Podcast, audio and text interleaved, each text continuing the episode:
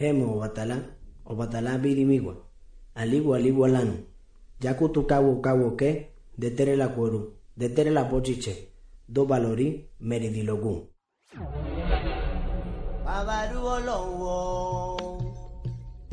Radio Homo Batala Internacional.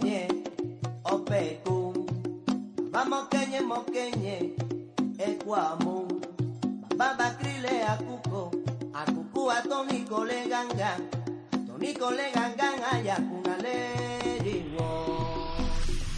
Radio Homo Batala Transmite en vivo para el mundo vía internet todos los viernes en punto de las 23 horas, tiempo de la Ciudad de México. Entra y conoce que no todo lo que dicen sobre la santería es ocultismo. Existe un mundo más allá. Cada viernes es una nueva oportunidad de conocer temas y personas que tienen un punto de vista que escuchar. Radio Homo Obatalá. Bienvenidos. Hola, ¿qué tal? Soy Juan de Dios Batis, Babalao. Estoy aquí para invitarlos a un nuevo espacio de IFA que se abrirá todos los lunes en Radio Homo Batalá, iniciando este 16 de noviembre. Esperen más detalles en Twitter. Gracias. Como un aleyo y después de haber hecho esa hermosa coronación, el cambio es completamente radical, porque todo es una cosa, realmente mi vida dio un giro de 180 grados, este, como todo, ¿no? O sea, la, la ceremonia, yo tuve oportunidad de, de hacer este, mi, mi coronación allá en Cuba, estuve yo en la parte de Guanabacoa, este, la verdad que unas maravillosas personas, uno, tu- tuve la oportunidad ahí de ver la, forma en que realmente cómo trabajan los santeros, este, desde pelar los animales, desde el momento de los cuidados, desde el momento de que cómo procuran a Yabó, cómo te hacen las ceremonias, cómo la gente te va a visitar, con el amor que te adornan cuando te ponen en el trono, ¿no? Cuando o sea, te, que te pintan y pasa la gente a saludarte y te pide tu bendición, si sales de blanco, cómo te saluda la gente, ¿no? En el yaboraje, el principio del yaboraje fue algo realmente complicado para mí porque fue realmente una depuración en mi vida. Entonces ya ves que tienes que estar un año en estera, un año comiendo también este un plato, usando una cuchara, una taza, este comer en el piso también en estera, este por ejemplo no, no cortarte el cabello, no salir al sol a las 12 del día, o sea todo ese tipo de cosas que realmente tienen una- un pequeño grado de, de- de dificultad en tu vida porque no estás acostumbrado a hacerlo, ¿no? Pero siempre y cuando cuando tú entregues realmente tu corazón a lo que realmente te gusta, no te pesa hacerlo, ¿no? Porque tú sabes que todo sacrificio que tú hagas es para un beneficio tuyo y más que nada es una depuración espiritual, ¿no? ¿Y qué es lo que sucede? En mi primer año de yaboraje tuve un montón de olajes, ¿no? Porque realmente había días que estaba yo completamente deprimido, no, no quería salir en la mañana, este, tardes que lloraba, pero de repente, de- después de que realicé mi egómeta, fue algo, un cambio ya radical, porque ya realmente tuve yo como que un desenvolvimiento, ya fue donde empecé a encontrar, ya encontré un trabajo, porque, bueno, este, yo no tenía trabajo antes de haberme hecho este santero, porque yo venía de otro país, y pues tuve la oportunidad de hacerlo. Algo muy curioso que te quiero comentar es de que mi, centra- mi entrada a la religión, tanto así, bueno, en, cuestión de consagraciones, siempre ha sido mágica, ¿eh? porque yo de haber regresado de Canadá, que regresé en, un noviembre, en enero yo estaba coronando este Ocha en Cuba. O sea, y mucha gente se queda sorprendente porque la decisión la tomé en diciembre, las puertas se me abrieron, todo se me fue acomodando y en enero ya estaba yo en Cuba coronando, ¿no? De hecho yo había perdido mi pasaporte y así decírtelo, fui, levanté un acta por pérdida y, el, y ese mismo día me entregaron el acta, al otro día yo ya tenía mi cita con la, este, en relaciones exteriores para sacar el pasaporte y ese mismo día me entregaron el pasaporte. La gente estaba ahí sorprendida de que con qué rapidez se me estaban dando las cosas y es donde tú empiezas a comprender que el santo te llama. Cuando tú lo necesitas es cuando se te abren las puertas, ¿no? Entonces, realmente ese ha sido mi proceso en, cuestión de una iniciación. Después, bueno, pues este año, día con día, realmente trabajando, estudiando con el que era mi santero, bueno, con, el, con el padrino que iba, con todo, con, con respeto le mando todo este un saludo. Este, él pues yendo a trabajar a su casa, aprendiendo y realmente tú aprendes, tú empiezas a aprender algo que me gusta mucho de la religión yoruba y quiero recalcar, es que en esta religión tú debes de aprender humildad y algo que te enseña mucho es humildad. ¿Por qué? Porque no te puedes hacer llamar santero si tú realmente no sabes ni barrer después de hacer un trabajo, ¿no? Porque el, trabajo del santero no es nada más consultar a la gente, hacerle los cebos y cobrar. No, el trabajo del santero es realmente entregar esa parte de la religión hacia, hacia todas las personas que lleguen a tu casa, sean ahijados o sean aleyos desde un inicio. ¿Qué es lo que sucede? Tú debes entregar el amor, ellos deben de ver que tú realmente, tú haces un trabajo, porque tú a la casa del padrino que vas, pues tienes que aprender a barrer, ¿por qué? Porque cuando hacen una ceremonia tienes que aprender a limpiar la sangre, tienes que aprender a, a pelar a los animales, tienes que aprender cuáles son los, los, los de los animales, todo lo que se le tiene que entregar al santo, de qué manera se tienen que, que cocinar y todo. Entonces, si tú realmente no tienes un conocimiento, del trabajo real de un santero, pues aunque tengas la coronación, podrás ser coronado, serás santero coronado, pero realmente no te puedes llamar un practicante de la religión, ¿no? En esa parte, bueno, esa, esa, esa parte sería mi punto de vista, ¿no? Acerca de, cómo se vio la religión, la verdad, este, día a día que se me entregaba parte del conocimiento, investigué otro, otro, otro este, yo, yo estuve investigando por mi parte este, dentro de los sitios web, buscando libros. Entonces realmente hay algo que yo te quiero comentar aquí que un, un santero me dijo, ¿no? Porque yo le pregunté a él, oye, ¿dónde puedo buscar información acerca de la religión yoruba, no? Me dijo, pues busca en internet, ¿no? Le digo, pero es que yo he escuchado que no toda la información es confiable en internet. Y me dijo, bueno, sí, pero si tú no sabes, si tú no lees lo que está mal, ¿cómo vas a saber qué es lo que es correcto, ¿no? Por eso tienes que hacer una investigación en varios sitios web, buscar libros, preguntar a todos tus mayores acerca de las dudas que tú tengas de la religión para que así tú puedas obtener la mayor información confiable posible y así tú también porque toda obligación de un religioso pues es compartir esa información a todas las personas que entren a nuestra casa, ¿no? O toda esa persona que te pregunte tienes que este tienes que compartir, ¿no? Esa parte de la religión yoruba. Eh, ahora te voy a hacer un, poco el cambio, ya que ahora ya, como soy babalao, te quiero compartir un poco el cambio de por qué mi decisión de entrar a, a la tierra de Ifá, ¿no? Quiero, quiero, quiero interrumpirte un poco, mi querido hermano eh, Juan de Dios. Nuestro amigo Fausto Fernández, él en, en Guanajuato, te está mandando saludos. En Santería Panamá, desde Panamá, también te está mandando saludos. Alejísima Sánchez, que también nos colabora en nuestra página de Obatalá, Hernández Gutiérrez en Facebook, está ella también atenta, escuchándote con toda su, con toda su familia reunida en su casa. Esto quiere decir, Juan de Dios, que has causado polémica el día de hoy, porque hay mucha gente que quiere escuchar cuál ha sido tu trayectoria y sobre todo cuál ha sido tu experiencia. Antes de que me toques el tema de, la coronación de IFA, eh, quiero hacerte una pregunta. Algunas personas sostienen en relación a una teología que el, santero, que el santero como tal tiene una, un camino.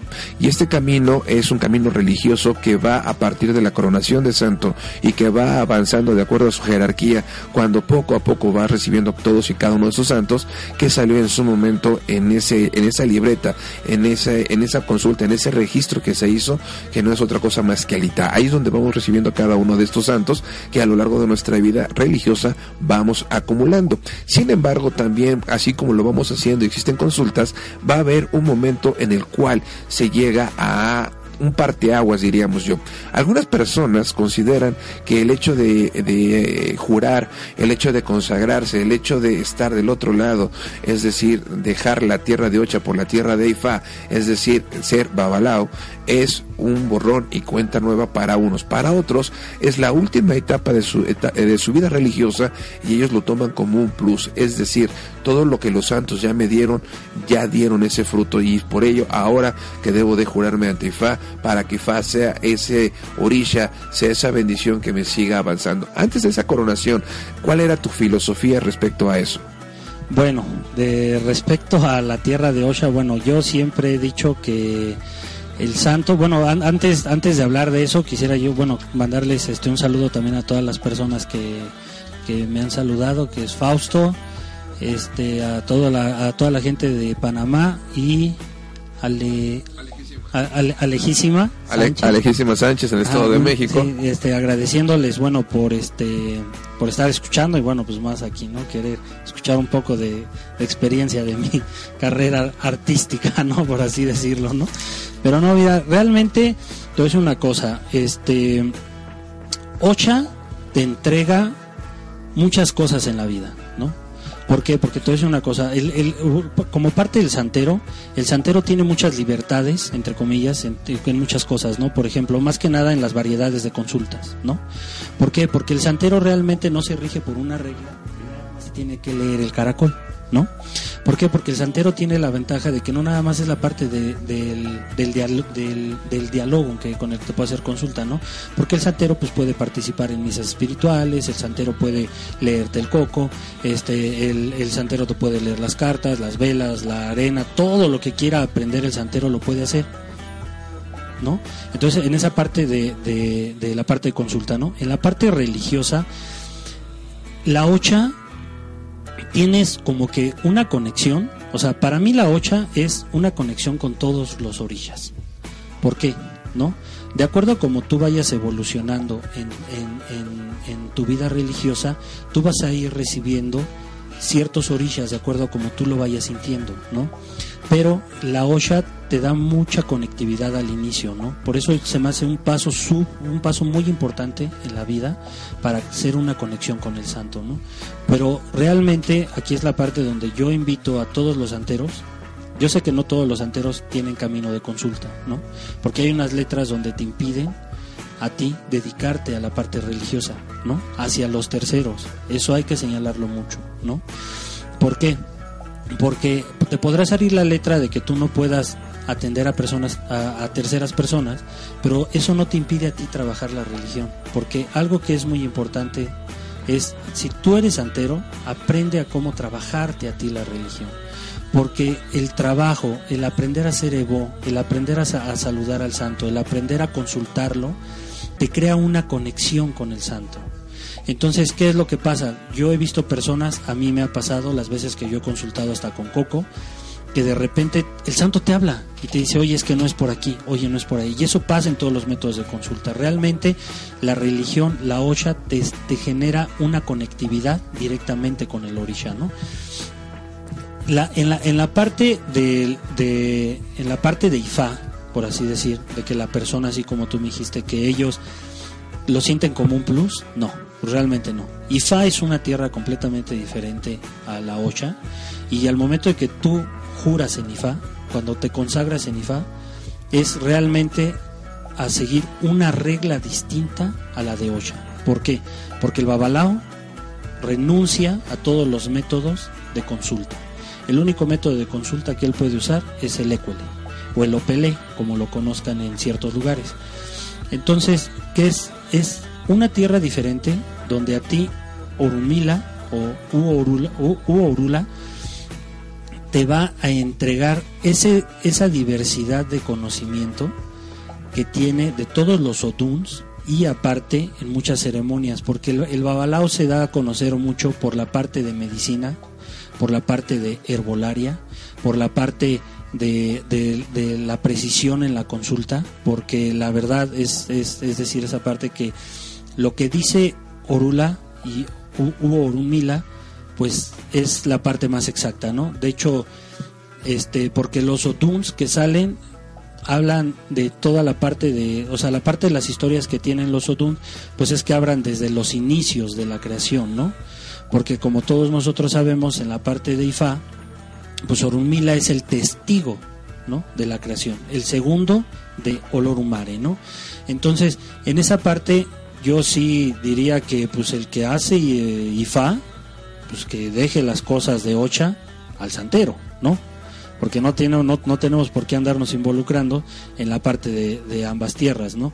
Porque el que, el que hace IFA renuncia tanto al palo mayombe, en el caso del que sea rayado, y renuncia a la parte de Ocha en cuestión de santería, ¿no? Porque bien todos sabemos que el babalao también puede hacer entrega de santos, ¿no? Pero no puede hacer ese tipo de consagración de Ocha en la parte de este en la parte afrocubana, ¿no? Que sí tiene que tener una participación el babalao claramente en Ocha, pues claramente tiene que tener una participación, ¿no? Porque pues, o sea, todo lo tenemos que ver como un conjunto, pero no por eso vamos a decir, ah, bueno, o sea, yo soy palero, o sea, en mi vida yo soy yo soy rayado también, ¿no? Yo soy santero, ¿no? Pues sí, porque me coroné Ocha, pero ahora que soy babalao, ah, no, ahora ya soy un alto rango, ya hago todo. No, realmente no. Porque te voy a decir, es, la misma parte que yo te comentaba, ¿no? Del, del, que el santero tiene que saber, no tiene que estudiar. Desde mi punto de vista, como yo lo entiendo, si tú te quieres hacer llamar Babalao, no es porque hagas la consagración de Ifa. ¿Por qué? Porque realmente para tú hacerte llamar, este, hacerte llamar Babalao, tienes que este, hacer sacrificio, entregarte a la religión, ayudar a quien te pida ayuda, ya como Babalao, y realmente postrarte ante la vida y mostrarte que eres recto, que eres alguien recto y alguien que estudia, porque no puedes decir, ah, bueno, si yo hice la consagración, por ejemplo, en el caso de la ocha, es decisión de cada quien el practicarla o no practicarla, ¿no? Porque al final tú te puedes quedar al santo para ti, y eso no es nada malo, ¿no? Porque realmente el santo, tú, tú tienes que ir a buscar el santo por tu necesidad de luz. No porque quieras decir voy a tener un chorro de dejados y voy a sacar dinero, ¿no?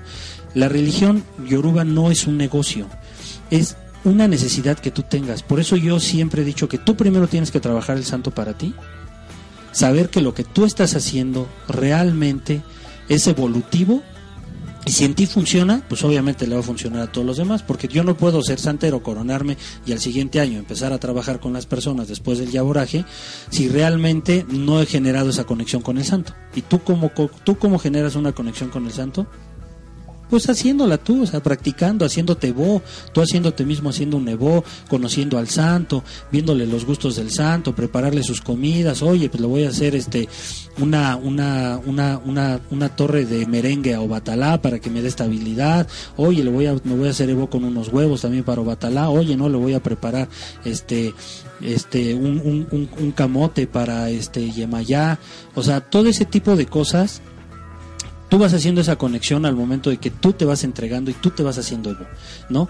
Yo, la, la, gente que ha tenido oportunidad, bueno, que más bien que yo he sido dichoso de que han pisado mi casa, este, voy, a hacer una pausa rápida aquí para mandarle un saludo a Parma Gurú desde Oaxaca, un, gran saludo, muchas gracias por este, estar en este espacio y compartirme de tu tiempo, que la verdad yo agradezco a todos los radioescuchas en ese, en ese aspecto, porque yo siempre he dicho que la parte más valiosa es el tiempo, ¿no? Pero bueno, retomando ahí el, el tema acerca de la religión, este tú al momento, yo siempre le he dicho a la gente que ha, que ha entrado a mi casa, este, a, las partes que ahora, bueno, a las personas que ahora son mis ahijados, siempre les he dicho a ellos que, que tienen sus guerreros. Yo no he entregado guerreros, todas las personas que me han llegado han sido porque han tenido alguna mala experiencia en algún otro lado y ya vienen con, con, santos integrados, este, eh, perdón, en, este, entregados y lo que hago yo es revisarlos y checar si realmente el santo camina con ellos o el, o el santo está bien entregado, ¿no? Entonces, a esas personas yo siempre les he dicho, a ver, al santo tú le tienes que entregar lo que te nazca. Si tú vas en la calle y te llamó la atención esa flor, dale, cómprale la flor al santo. O sea, no es la, la, la atención al santo no es decir al igual lo voy a lo voy a este le, le, voy a poner su atención el lunes, a un ocho y el martes, o ese tipo de cosas. No tiene que ser por un horario, o sea, ¿por qué? Porque realmente, si Dios está con nosotros, ¿no? O Lofins nos, nos, nos, nos da todos los días su energía, si Olorum nos ilumina, si Olorum Mare todos los días nos saluda, si el Eguá todos los días camina con nosotros, si Ogun Ocho si están, están guerreando con nosotros, si está Osun dándonos cabeza, ¿por qué los voy a consultar una vez? O sea, ¿por qué, perdón, ¿por qué los voy a atender solo una vez a la semana? ¿no?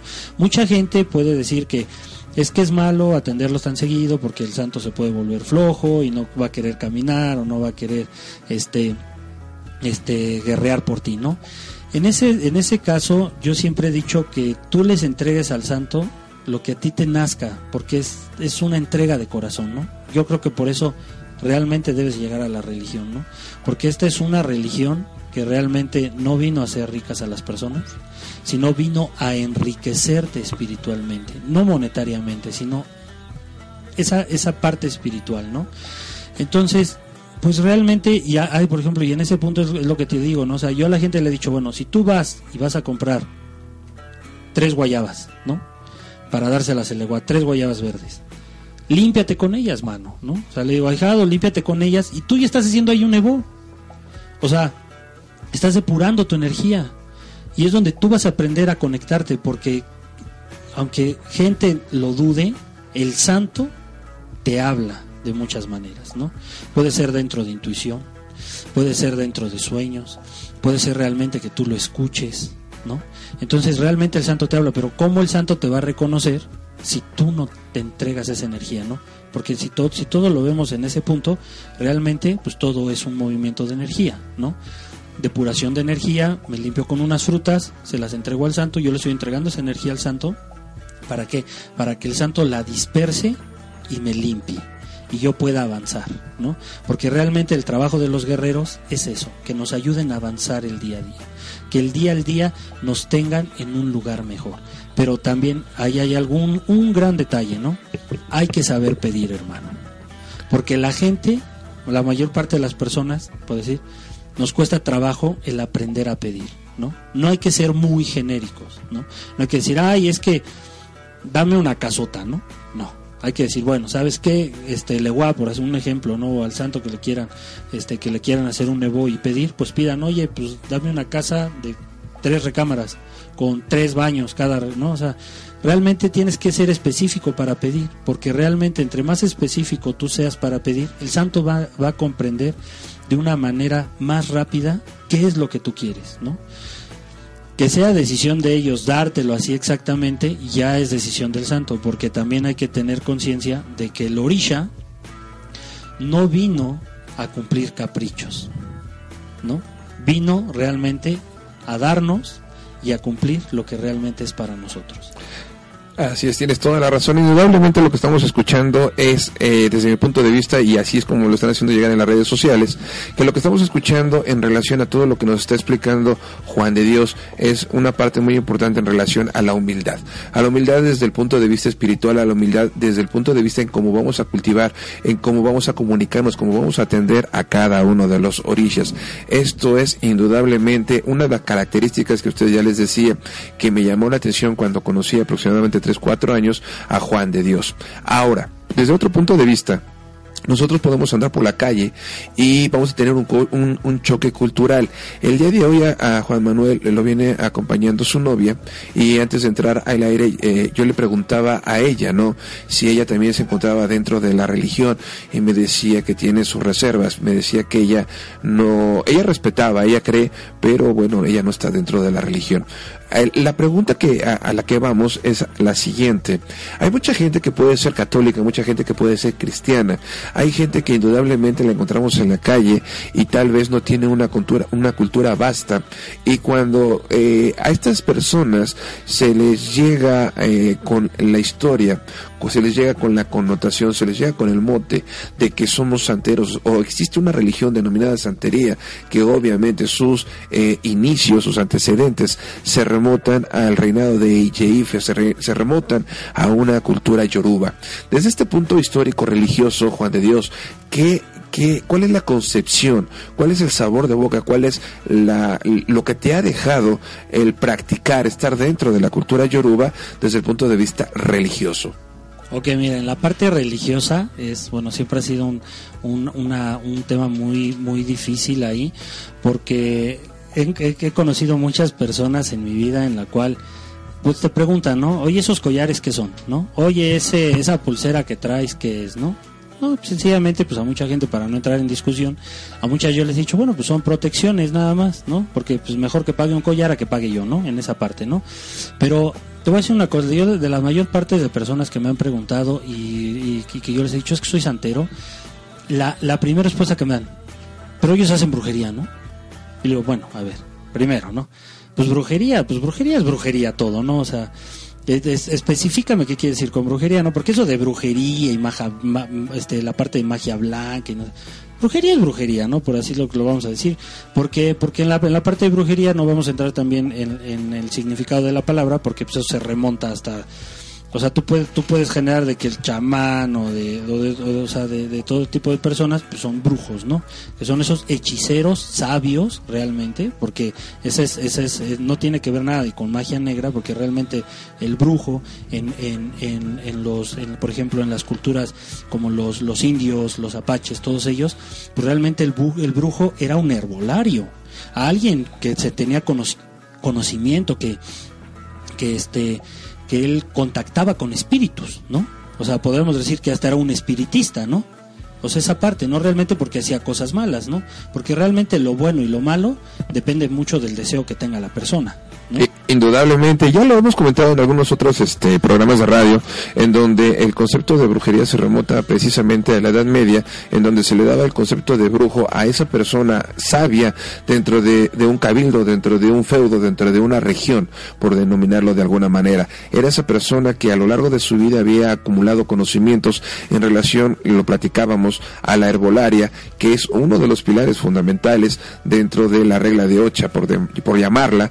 Eh, es uno de los, de los cuatro pilares, eh, la cultura yoruba, desde el punto de vista social, religioso y económico, se basó en cuatro puntos o en cuatro sustentos fundamentos. Y todos, todo eh, confluye alrededor de la naturaleza. Aquí lo que tú también estabas mencionando, muy importante, en relación a aquella persona que se le puede llamar practicante de la magia blanca, practicante de la magia negra, practicante como el chamán, como en el caso de Catemaco, toda esta gente, en el caso, por ejemplo, de quien te lee el café, en el caso de quien te lee hoy día hasta el puro y hasta la vela, ¿no? Y aquellos que supuestamente entran en trance. Aquí quiero darle un poquito de entrada, Juan de Dios, si me lo permites, a la pregunta que nos hizo eh, Fausto Fernández, un gran amigo que él también está asesorándonos siempre en nuestro programa de radio y lo que estamos escuchando de fondos es también cortesía de él. Eh, él nos preguntaba por qué en algunas de las ocasiones ha habido eh, este, conflictos de intereses ideológicos en donde representan a la Santa Muerte. Para algunos religiosos consideran que la imagen de la Santa Muerte eh, tiene algún paralelismo con Oya. Yo le decía, una cosa es IQ, otra cosa es la Santa Muerte, una cosa es la cultura, la tendencia africana y otra cosa es una tendencia o práctica prehispánica, por decirlo de esta manera, ¿no? Lo, lo platicábamos fuera del aire, eh, por ahí debe estar escuchando nuestro amigo Alex, que ahí está ya retuiteando, en Venezuela, en donde eh, cómo la, la religión, cómo eh, vamos a llamarle esa ciencia de las artes místicas o la mitología religiosa como ido teniendo una connotación completamente distinta. Eh, ya explicábamos una, una distinción entre Iku y una distinción entre la Santa Muerte. Apórtanos algo desde el punto de vista de esa tierra de Fa. Bueno, mira, es que realmente es donde vamos a entrar aquí. Este, bueno, muy, muy, sencillo, ¿no? O sea, sí, para, para decirlo rápido, pero voy a hacer una, una explicación de aparte de esas cosas. La Santa Muerte con Iku no tiene nada que ver así, nada, nada, pero nada que ver. La Santa Muerte no es reconocida dentro de la religión yoruba porque realmente no existe, ¿no? Iku es la muerte, sí es la muerte, pero no es la Santa Muerte. ¿Por qué? Porque bueno, vamos a hablar de la parte religiosa ahí. La Santa Muerte realmente es el ángel caído. Era un ángel, ¿no? Dentro de la religión este católica, ¿no? Pero ¿qué es lo que sucede? La, este, la, las, las personas pues la empezaron a, este, realmente eh, empezaron a adorar al, al ángel caído, nada más por así decirlo, ¿no? O sea, del trabajo que hagan o todo eso se respeta lo que se hace, ¿por qué? Porque al final, al final de cuentas, pues es una energía, ¿no? O sea, es un ángel, es algo que existe. Yo no me voy a meter a, a, juzgar si es porque realmente sea real o no, ¿no? Porque es algo que existe, es algo que se tiene que respetar, porque pues son energías que existen en el mundo y en la parte del universo, ¿no? Nada más sería entonces entrar un poco más a fondo para conocer acerca de la realidad de lo que es la Santa Muerte, ¿no? Pero pues si, va, si hablamos de una parte, este, IQ no tiene nada que ver con la Santa Muerte, este, o es otra, otra cosa completamente diferente, porque o ya pues es la reina del panteón, no es la que va a venir por nosotros. O ya es a donde vamos a caer nosotros, porque vamos a caer a su tierra. O sea, o ya no va a salir de su tierra para decir, ay, voy a ir ahí este por, por mi gran amigo Juan de Dios. Pues no, no va a salir, o ya no va a salir, porque es su, es su tierra, más bien. O ya es el orisha que nos abre las puertas a ese mundo maravilloso que es su panteón, ¿no? Porque realmente lo que tenemos que entender nosotros los, los religiosos es de que es un privilegio que un santo te reciba en su casa. Eso es un privilegio, ¿no? Entonces, en la parte de, pues, de la Santa Muerte con IQ, pues no, o sea, porque IQ representa realmente la muerte, ¿sí? Pero la Santa Muerte es un ángel y, y tenemos, por fíjate, y si lo, si lo, si lo si lo comparamos con esa otra parte religiosa, una cosa, o sea, con la parte religiosa católica, ¿no? Una cosa es el que viene por ti, que es la muerte, hasta lo, eso lo tenemos en la cultura mexicana, ¿no? Que ahora vamos a entrar a, en, en, los días de, de, de los muertos. Una cosa es la muerte que viene por ti y otra cosa es la Santa Muerte, porque la Santa Muerte es un ángel caído la muerte por la que viene con la, que viene por ti, que esa es la que no adoran, simplemente al ángel, al ángel de la Santa Muerte lo representan como una calavera con, con, con su hoz, porque pues es la idea que nos vendieron los gringos de cómo se vería la muerte, ¿no? Porque realmente si es un ángel, pues tiene que ser algo hermoso, ¿no?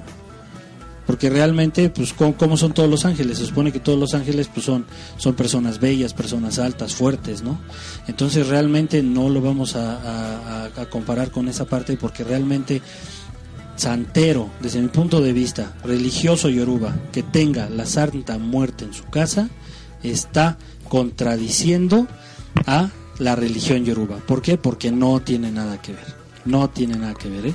entonces realmente hagan esa separación, chicos. Este, vean realmente lo que es la parte de la religión.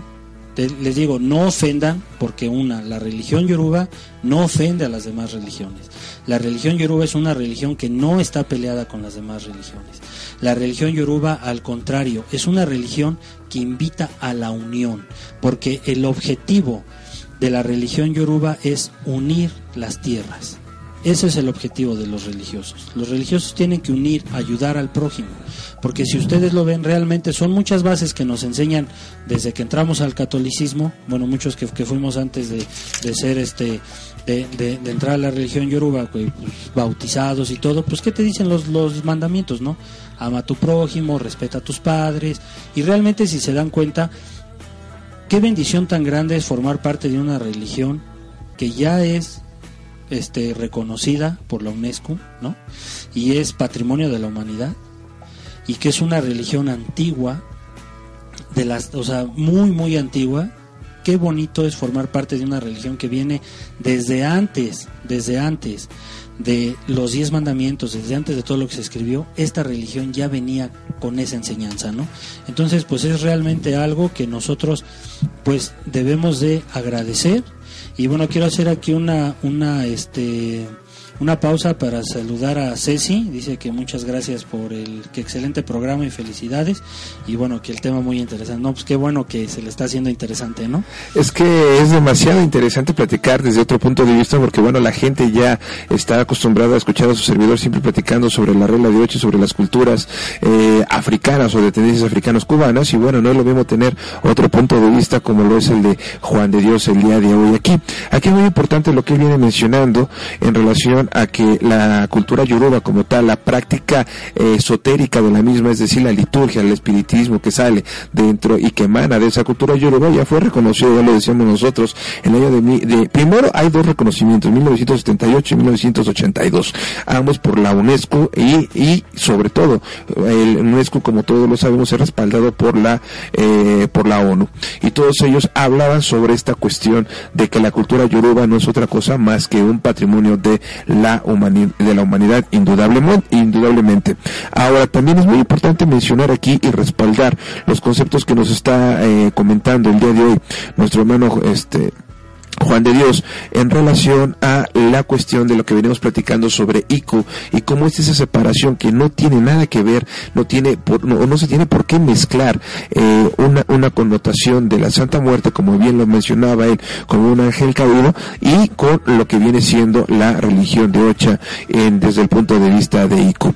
Aquí es muy importante también mencionar desde mi punto de vista que no solamente es un punto de vista de Juan Manuel, de Juan, Juan de Dios, perdón, o de Antonio, sino simplemente que esto también se encuentra respaldado, obvio, por algunos estudiosos, por algunos investigadores, y eh, en relación a esta cuestión de, del ángel caído y en relación a lo que venimos hablando de IQ, bueno, aquí existen distintas ideologías en donde tal vez por, por algo o tal vez por alguna cuestión es que la, la, la Santa Muerte este, permea desde el punto de vista prehispánico, desde el punto de vista católico o desde el punto de vista eh, eh, hasta judío, ¿por qué no? En relación a que los pataquís sobre los cuales siempre y más eh, hoy día que aquí tenemos a Juan de Dios, esos pataquís no es otra cosa más que vamos a llamarle parte de la enseñanza de que se viene dando en relación a todos los caminos que por los cuales anduvieron los orillas. De ahí viene entonces un pataquí en donde dice que indudablemente Iku Iku le dio la batalla a la muerte, mas no a la santa muerte.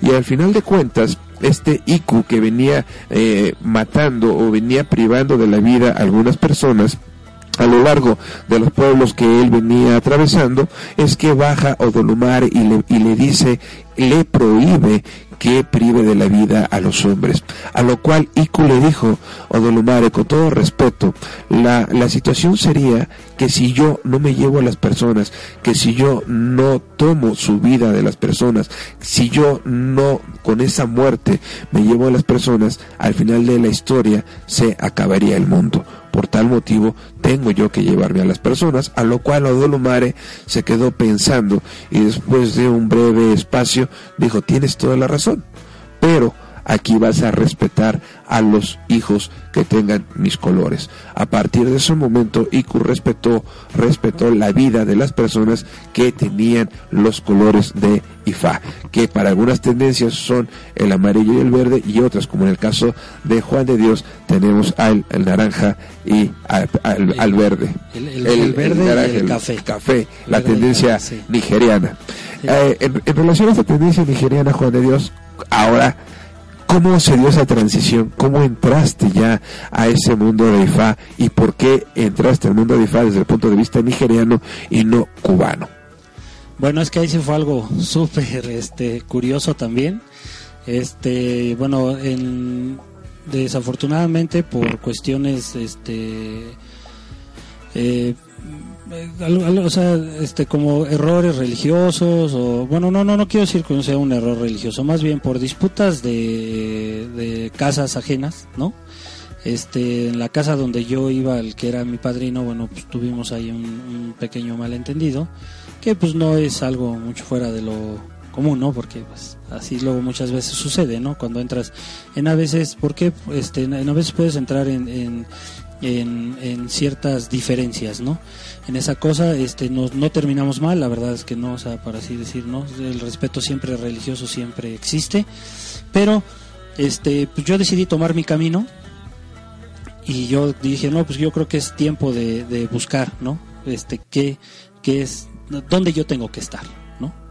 Porque pues todos, todos tenemos que buscar dónde, dónde debemos estar, ¿no? Entonces, pues yo decidí tomar mi camino, este, empecé a investigar, empecé a tener más ahijados, empecé, empezaron a llegar mucha gente a mi casa para que la atendiera, la consultara, les diera yo este pues una guía o luz, ¿no? De esa parte que ellos necesitaban.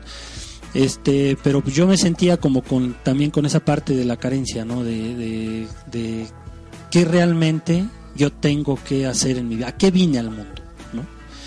Porque en mitad pues no me dijeron así de tú viniste a, ser santero y a dedicarte a la religión. No, tú viniste a, tú viniste a trabajar, nada más tu carrera, ¿no? Porque yo, por, por experiencias que yo he conocido, o sea, en experiencias que he conocido a diferentes religiosos, unos me han comentado que, por ejemplo, en, en les dicen, es que tú te tienes que dedicar únicamente ¿eh? a, a, esto, ¿no? Y bueno, pues esto se respeta. En la parte de mitad, pues fue, la verdad que en la parte, este, todo lo que me salió, pues fue no fue como que muy exacto ¿no? en lo que yo tenía que hacer en mi vida, pero fue una parte muy buena por las libertades ¿no? que tenía yo de tomar mis propias decisiones en ciertas cosas, ¿no? Pero me hacía falta como que esa guía, ¿no? Porque pues como todo hijo de Batalá llegamos a los grados, siempre todos los hijos de Batalá tienen como que la desdicha de que ciertas partes de su vida llegan otra vez a la depresión, ¿no? Porque si no se deprimieran, no seríamos hijos de Obatalá, ¿no? Si no perdiéramos la cabeza, no seríamos hijos de Obatalá, ¿no? Entonces, realmente, pues volví a entrar en una etapa de carencia en mi vida, de depresión, de decir, bueno, realmente estoy, estoy ayudando a la gente, que es algo que me alimentaba energéticamente, este, o sea, mucho, pero ¿dónde, dónde estaba yo? ¿No? Esa era mi gran cuestión, decir, ¿dónde, dónde quiero estar? ¿Dónde quiero estar? ¿No? Entonces, por azares del destino, conocí al que es ahora mi padrino, ¿no? Este, un, que es un babalao. Yo nunca había ido con un babalao. Siempre todo mi, mi este, siempre todo había sido con, con puro santero. Este, entonces llego con un babalao. Con, eh, primero me entraron un montón de dudas, ¿eh?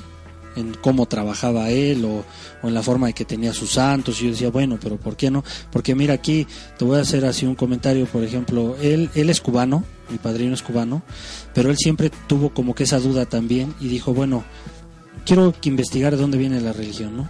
O cómo realmente se trabaja esto, ¿no? Así. Entonces, él empezó a hacer investigación, llegó con unos africanos este, y empezó a estudiar el tradicionalismo, ¿no? Que es la parte donde se parte así, que yo he visto varios, varias personas que se hacen la cuestión o el, o el, o el comparativo de que dicen Cuba religión, África tradicionalismo, ¿no?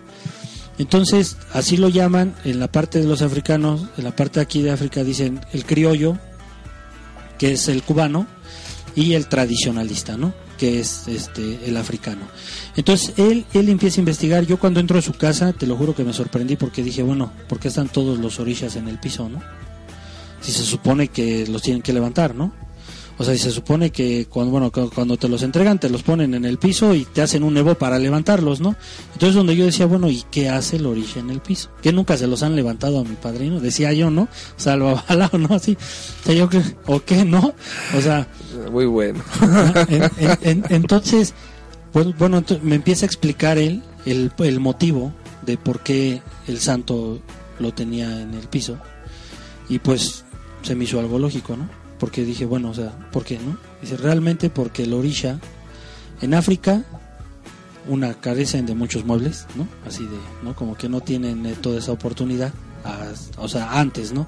Porque realmente ahora es algo completamente diferente, ¿no? La verdad que África se ha enriquecido mucho en la parte de Yoruba, ¿eh? o sea, en, las, en, las, en, los pueblos Yoruba se han enriquecido mucho y la verdad que han tenido así como un mayor crecimiento, pero bueno, él dice también porque el, el africano comenta que el santo realmente se conecta con la tierra, porque es de donde viene. O sea, si tú te das cuenta, todo lo que nosotros usamos, todos los otanes, todas esas, pues son cosas naturales, son cosas que provienen realmente de la tierra. Entonces, por eso dicen que el santo tú lo tienes que dejar en conexión.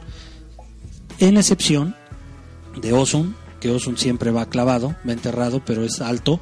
O sea, Osun más o menos tiene que tener una altura de, yo creo que un metro ochenta o un metro ochenta y cinco.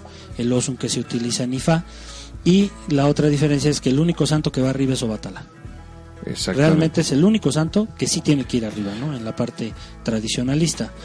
Aquí te iba, perdón, aquí te iba, a, te, iba a cuestionar en relación a que como ya es costumbre desde el punto de vista de Radio Mobatala, que siempre todos los temas que hemos abordado los hemos abordado desde puntos históricos, desde puntos geográficos y sobre todo siempre desde el punto de vista religioso. Eh, quiero citar dos libros eh, en los cuales uno se llama IFA, An Exposition of IFA Liberty Corpus y el otro se denomina Sixteen Great Poems of IFA. Estos dos libros, como ya lo estábamos leyendo, son de autores, uno norteamericano y el segundo es inglés. Estas dos personalidades dentro de este, las tendencias de IFA se dieron tiempo para poder eh, investigar y ellos, ellos consideran que el hecho de, de haber hecho la ceremonia de IFA, ellos lo consideran un quinto grado de perfección espiritual.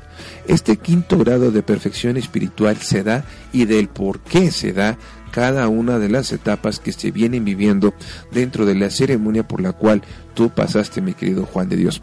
Si me lo permites, vamos a un pequeño corte para que la gente pueda interactuar con nosotros vía Twitter y al regresar la pregunta queda sobre la mesa para que usted la responda. Claro que sí, muchas gracias.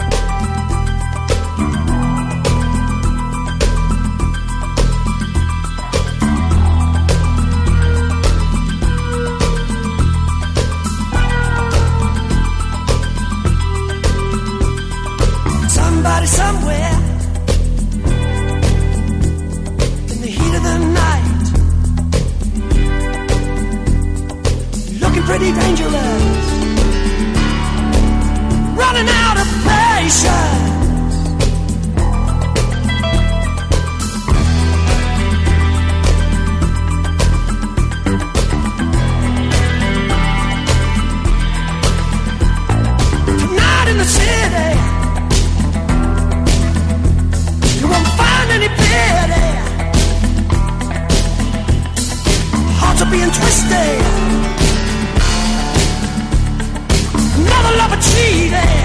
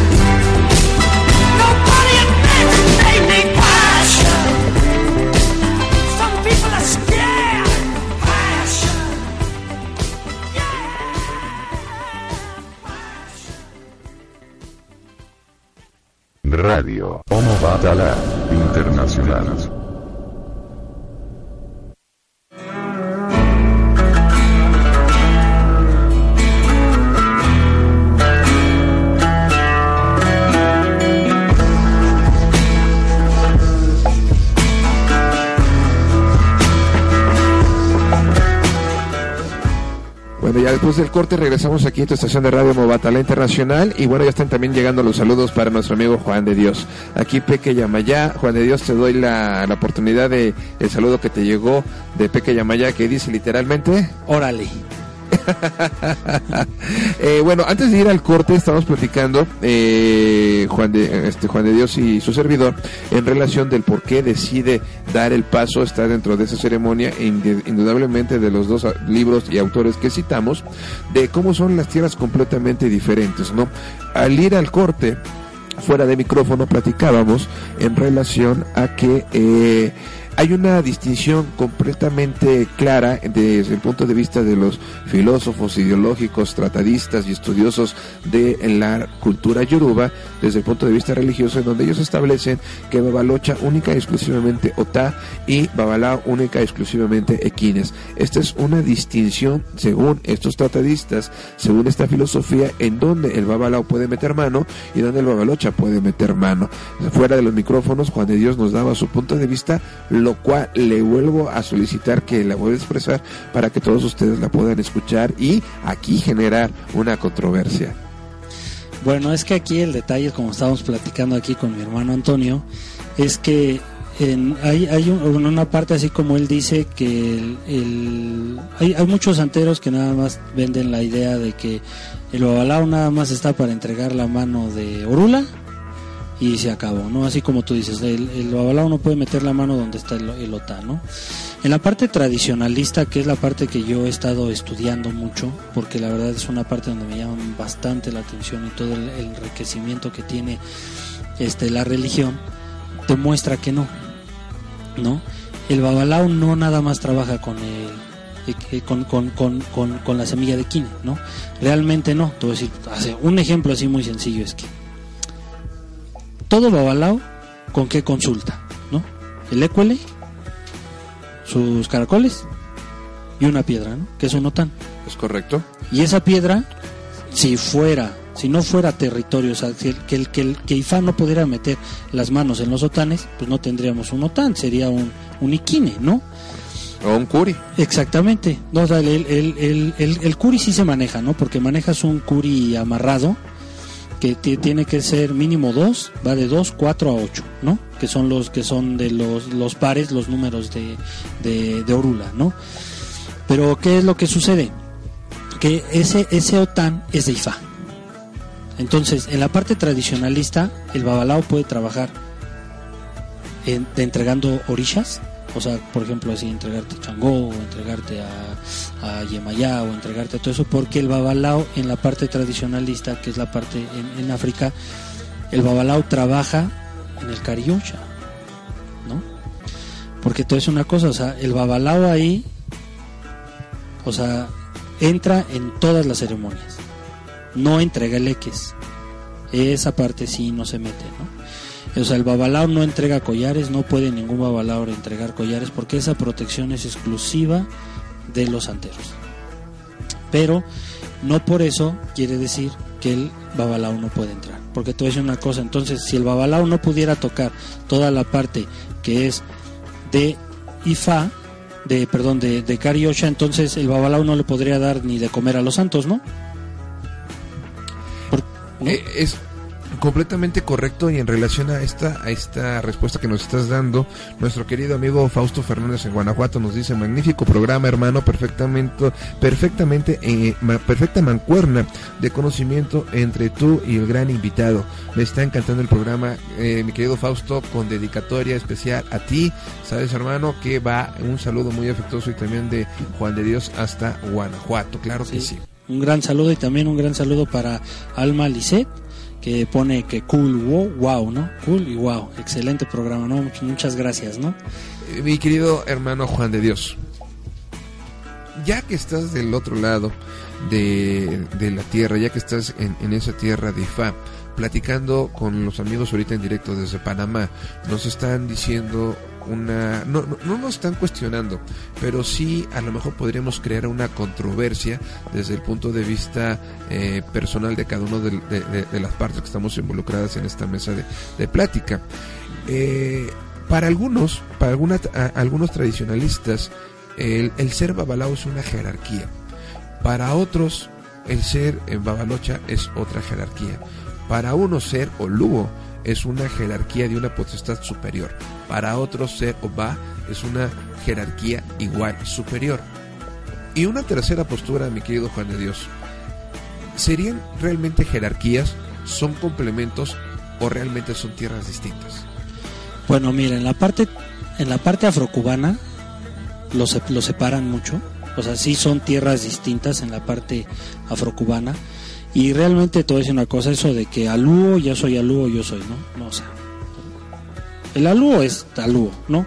El babalao es babalao, o sea, el que entra a ser babalao y es babalao, ¿no? El que, el que entra a ser cariosha, el, bueno, el que es santero, pues ya es santero. En la parte de Obá, ese, esa parte de OVA se, la- se, las otorgan a, o sea, las personas que tienen un mayor conocimiento, ¿no?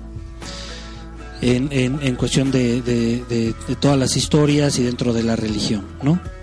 Pero ¿qué es lo que sucede? En la parte tradicionalista, así de sencillo, no lo vamos a llamar Oluo, no lo vamos a llamar de otra cosa, ¿no? En el, africano no te reconoce como babalao si tú no estudias. Si tú no estudias, si tú no trabajas, si tú no investigas y si tú no retienes, porque te decir una cosa que es súper importante, aquí ellos hablan mucho de la cabeza del babalao. Te dicen, tú tienes, sí, o sea, tienes memoria de babalao, porque el babalao tiene que retener todo en su cabeza, ¿no? Entonces realmente es que es donde no sé por qué hacen tanta separación en las cosas, o sea, en cuestiones así de que si fuera jerarquía o no. No, si tú estudias, si tú entregas tu vida, si tú vives en la rectitud, si tú das el ejemplo de lo que tiene que ser un babalao, que realmente es un sacerdote de la religión, entonces tú tienes el derecho a que te llamen babalao. Así es el africano. No porque tengas mil consagraciones, ¿no? Porque tú es una cosa, ah, sí, bueno, yo soy babalao, pero yo también ya como babalao, pues yo ya estoy jurado sobre Osain, ¿no? Entonces no voy a decir, ah, es que yo también soy jurado sobre Osain y tú no, y cosas. No, o sea, realmente tú por muchas ceremonias que te puedas hacer, eso no, eso no te va a dar un título, ¿no?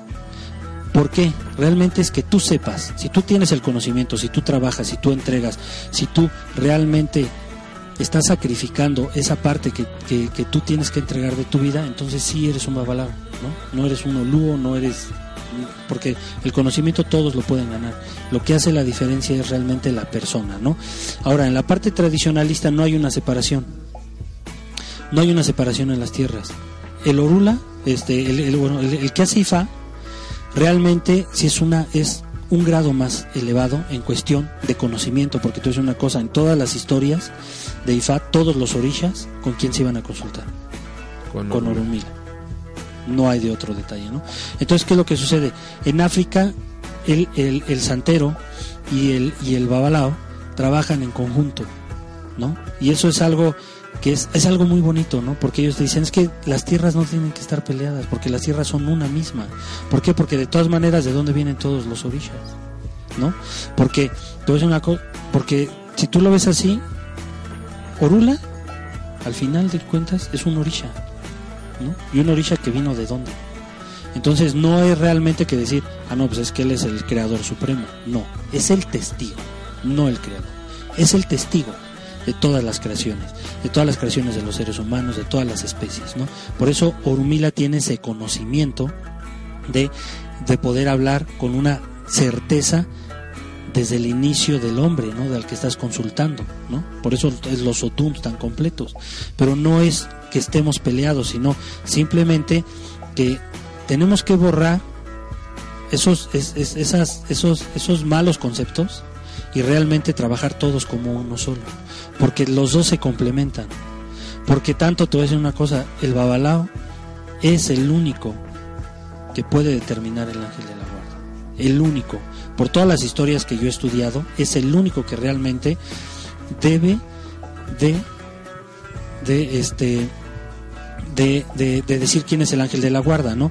Porque muchas personas podrán, o sea, pueden decir, y yo he escuchado en, en ciertos comentarios, que también los OVAs están capacitados, ¿no? Pero te voy a decir por qué. Un OVA no debería de entrar, solamente Orula lo debe de decir. Porque hay una historia en la cual Un pato aquí. un pataquí, exactamente, donde los orishas Se- le fueron a reclamar. le fueron, no, Changó le fue a reclamar a Obatalá por qué tenía tantos hijos, ¿no? Dijo, oye, pero a ver, padre mío, discúlpeme, pero ¿por qué usted tiene ta-?" Porque de hecho el que armó ahí el alboroto fue Changó. No Porque otro. Changó fue a buscar a Ochun, a Changó fue a buscar el Eguá, Changó fue a buscar a, a este a, a Yemayá, a Ollá. Entonces, ye- oye, dice, a ver, ¿qué es lo que sucede aquí? ¿Por qué dentro de, de, de este, o sea, por qué Obatala tiene tantos hijos? ¿Por qué él tiene tantos hijos, no?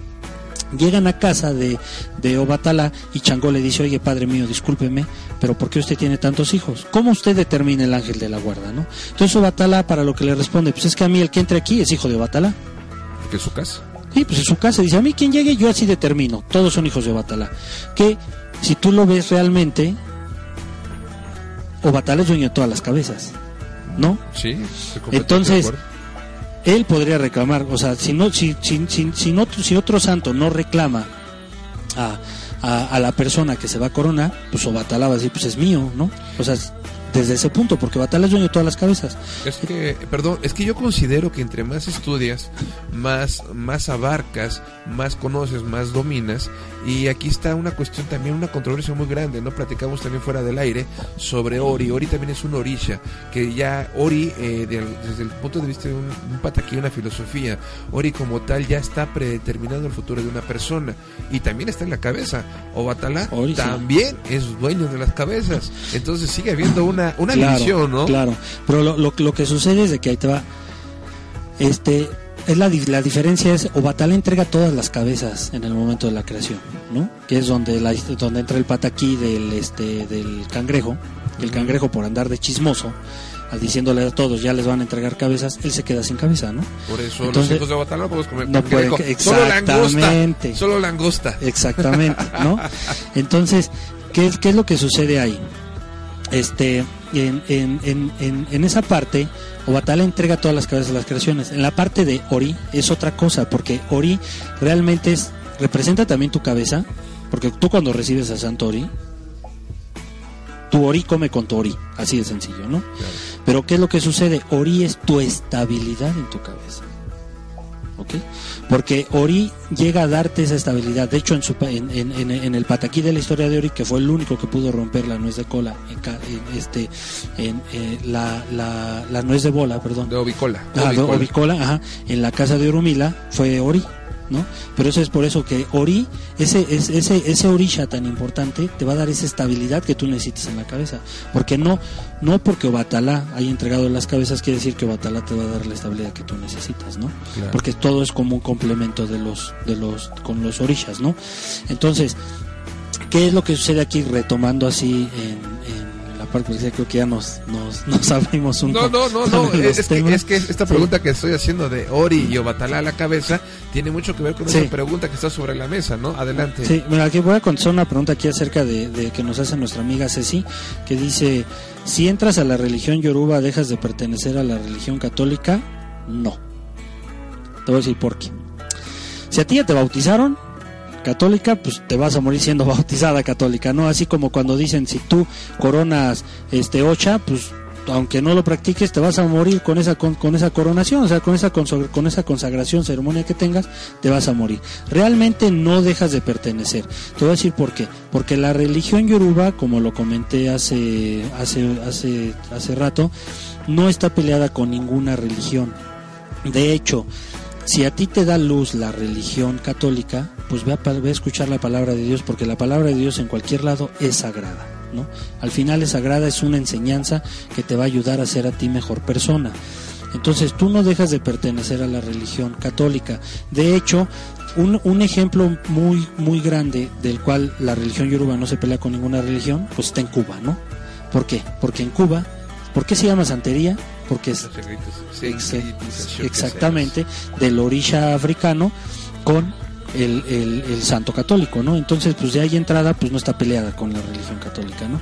De hecho, es por eso que hacen esas sincretizaciones y por eso es que los días de fiesta de los de los orishas, este yoruba, los ponen con el santo católico, ¿no? Entonces, bueno, este, espero que haya te haya sido de algún enriquecimiento esa respuesta, Ceci. Y aquí tenemos otra de, de nuestro querido amigo Luis, eh, que nos dice felicidades por su programa y por el encuentro de dos personas con una amplia cultura y conocimiento de la cultura yoruba. Qué interesante noche, caray. Eh, eh, excelente, muchas gracias, ¿eh? No, mu- muchas, muchas gracias ahí en ese, en este, por, por ese, por ese, este, Quiero hacer un brevario comentario, sí. y quiero que entremos directamente a que las, la- las personas que nos están escuchando conozcan cuál fue tu experiencia. Sabemos de antemano, pedimos una disculpa porque no podemos contar los secretos que se hacen dentro de las consagraciones de algunas jerarquías, pero sí lo podemos contar a grosso modo, ¿no? Eh, quiero entrar a ese, a ese pero a, a esa, a, a esa experiencia que viviste, pero también quiero, eh, previamente a dicha experiencia, es muy importante eh, hacer la siguiente connotación y quiero saber tu punto de vista. Cuando tú te refieres a la pregunta que nos hace Ceci, que indudablemente eh, si tú ya fuiste bautizado católico, fuiste bautizado cristiano, naciste dentro de un círculo judío, pues indudablemente vas a morir siendo judío, vas a morir siendo católico, vas a morir siendo cristiano. La única manera considero que puedes renunciar es córtate la cabeza. Vuelve a nacer. Exacto. Y- ¿No? Ahora, es esta, esta religión yoruba, como tú bien lo mencionas, esta cultura yoruba, como bien acertadamente dices, que eh, eh, no está peleada con ninguna religión, sino que confluyen todas las religiones alrededor de ella. Tanto es así que si nos damos cuenta, en Congo, en Palo, existe una prenda judía, ¿no? Y Ujú. esa es prácticamente de una tendencia y una liturgia judía como tal Sí. tenemos una prenda espiritual que podría consagrarse eh, dentro de una tendencia católica o cristiana. O, así decirlo también, por ejemplo, en la parte de Ifa, pues existe este Egungun, ¿no? Exactamente. Que realmente es la representación de todos tus ancestros. Eh, nuestros consanguíneos, Pues, la gran exactamente, ¿no? importancia que se le da al culto. Yo sostengo lo siguiente, Juan de Dios. Para mí, yendo al origen de la civilización yoruba, ir al antecedente que da pie a la formación del reino denominado- Ille-Ife, ahí ese reino se conjugó por toda la mezcla de las culturas eh, o colonias o tribus africanas que estaban en ese momento, eh, estoy hablando de 5 o 6 siglos antes de Cristo, y de ahí se desprende la primera o una de esas 12, eh, vamos a llamarle 12 tribus judías que dan pie a lo que hoy día conocemos como catolicismo y cristianismo. ¿Qué opinas? Bueno, es que ahí, eh, bueno, si, si, nos, si nos remontamos así como dices, bueno, pues, este, ¿por qué, por qué la, por qué la cultura yoruba es reconocida como una de las más antiguas en el mundo, ¿no? Porque la historia del origen de la cultura yoruba parte desde la Pangea, ¿no? Que, que existía un árbol enorme, ¿no? en del cual ahí fueron donde todos los orishas fueron bajando, ¿no? Hacia la tierra, ¿no? Donde realmente Olofi y bueno, Olorumare nos entrega a sus hijos para que los orishas le den luz, ¿no? Al ser humano, ¿no? Entonces, realmente, pues sí, ¿no? Existe toda esa, diversificación de acuerdo pues, a, la- a- a las migraciones que se han hecho, ¿no? Entonces, es, es por eso que si nosotros este, notamos que, y bueno, y reconocemos de por qué inicio la religión yoruba no está peleada con ninguna religión, porque la religión yoruba reconoce un solo Dios, ¿no? Y, y- y- y- podrá tener mil nombres, pero en la religión yoruba dice Olofi es Olofi, ¿no? Y se acabó. Y se acabó. Y para todas las religiones debe ser. O sea, por eso es que no se pelea. con Jehová es Jehová. Jehová- o sea, sí, pero es que mucha gente puede decir es que, que se llama Jehová, Yahvé y todo eso, pero realmente es Olofi. O sea, porque si tú te- si tú hablas con un cristiano, ¿no? Que te dice, "No, es que Dios es Yahvé", ¿no? Tú le dices, "A ver, espérame, ¿sí? Dios no, es Olofi", ¿no? Y si te vas con los otros, "No, es que aquí se llama un sinfín de nombre porque realmente el nombre que le ponen de Dios, pues que es el significado de el innombrable, entonces realmente pues todos acaban con que pues, es Olofi, ¿no? Y en la religión yoruba nada más hay uno. Entonces por eso no hay una pelea con las religiones Claro. en ese aspecto. Y todas las migraciones, como tú lo notas, yo he tenido la oportunidad de estudiar a los yoguistas y los yoguistas tienen muchísima sincretización con la religión yoruba. ¿eh? Es impresionante realmente de, por ejemplo, que de, de diosas que, ellas, que, que- ellos tienen que son iguales a Yemaya, ¿no? Indudablemente. Y, y entonces es donde tú dices, bueno, y realmente, por ejemplo, los yoguistas, ellos manejan mucho el manejo, de la- o sea, ellos trabajan mucho el, el manejo del, del el crecimiento espiritual, ¿no? El enriquecimiento espiritual. Pero ellos también lo hacen en base al, lo vamos a mencionar, su panteón que tienen, ¿no? Que sería, por así decirlo, más fácil decir de todas las deidades que ellos este, veneran, tienen mucha sincretización y de hecho muchas de las enseñanzas que ellos te dan son parecidas, ¿no? A, a la, en la religión yoruba. Y hay también otro detalle donde se van conectando, ¿no? Porque, por ejemplo, los, los yoguistas también hacen mención que Jesucristo estuvo con ellos, ¿no? Entonces, donde dices dónde se van conectando todas las partes, ¿no? Y dices, bueno, las grandes enseñanzas de dónde vienen. Si esta es una religión que parte de una historia inicial, que los restos de, de los de las personas más antiguas que han encontrado han sido en África, ¿qué es la conclusión que te lleva? Te la puedo decir, me adelanto, ¿no? ¿Eh? Toda eh, vamos- lo pondríamos de esta manera que la religión o la cultura yoruba como tal permeó todas las esferas este, a nivel continentes Exacto. así de fácil porque tú ya lo dijiste los yoguistas vamos a hablar de una evolución una tendencia eh, de moda vamos a decir lo que se practica el feng shui tiene mucho que ver en relación a los atributos de los orillas que confluyen dentro del cuerpo humano Claro. ¿no? ¿Te parece si vamos a un pequeño corte y al regreso tu experiencia de lo que viviste dentro de esa consagración de Ifá? Claro que sí. Bien, eh, amigos, no se retiren, ya vamos a la hora 20 minutos de programa en Radio Homo Batalla Internacional y va esta canción dedicada a esa persona especial que nos está escuchando en esta noche. Regresamos después del corte.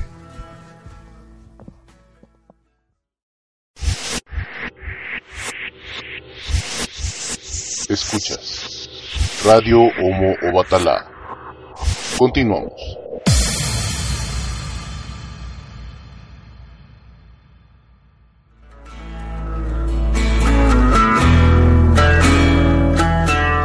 Bueno, ya después del corte de la hora, hora exactamente 26 minutos, ya estamos aquí en tu estación de Radio Mobatalá Internacional y platicamos muchas cuestiones fuera del aire, momento en el cual llegó por ahí un saludo de nuestro querido amigo Laruso, que nos manda un ex- que dice que excelente excelente programa. Bueno, también pues, le, le agradecemos mucho sus saludos y que pues, nos está escuchando, ¿no?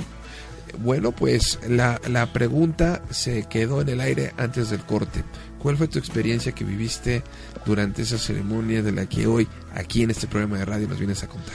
Bueno, pues mira, la primera de entrada fue todo mágico, ¿no? Como, como les platicaba yo, yo siempre he entrado en cuestiones de consagraciones y todo eso de una manera sorprendentemente rápida, porque yo de la primera vez que llegué a casa de mi padrino, no pasaron yo creo que ni cuatro meses, cuando me habla me habló, lo recuerdo muy bien, me habló un viernes, un sábado, perdón, y me dice, ahijado, viene Babá de este que es que es un africano, viene de Brasil.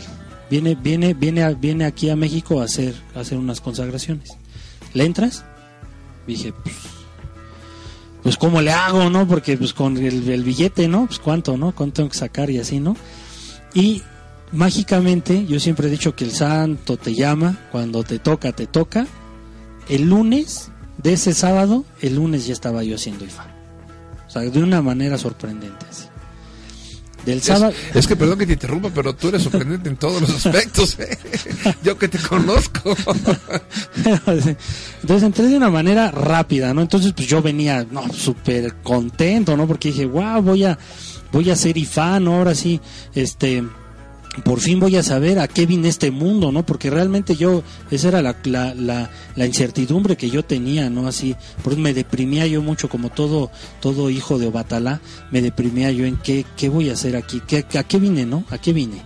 Entonces realmente esa, esa es la parte que dije, ahora, ahora sí me van a decir a qué vine, ¿no? Porque, porque este, una, al- algo que se, que, se tiene reconoce fuertemente a Oromila, que él te dice a qué vienes a este mundo.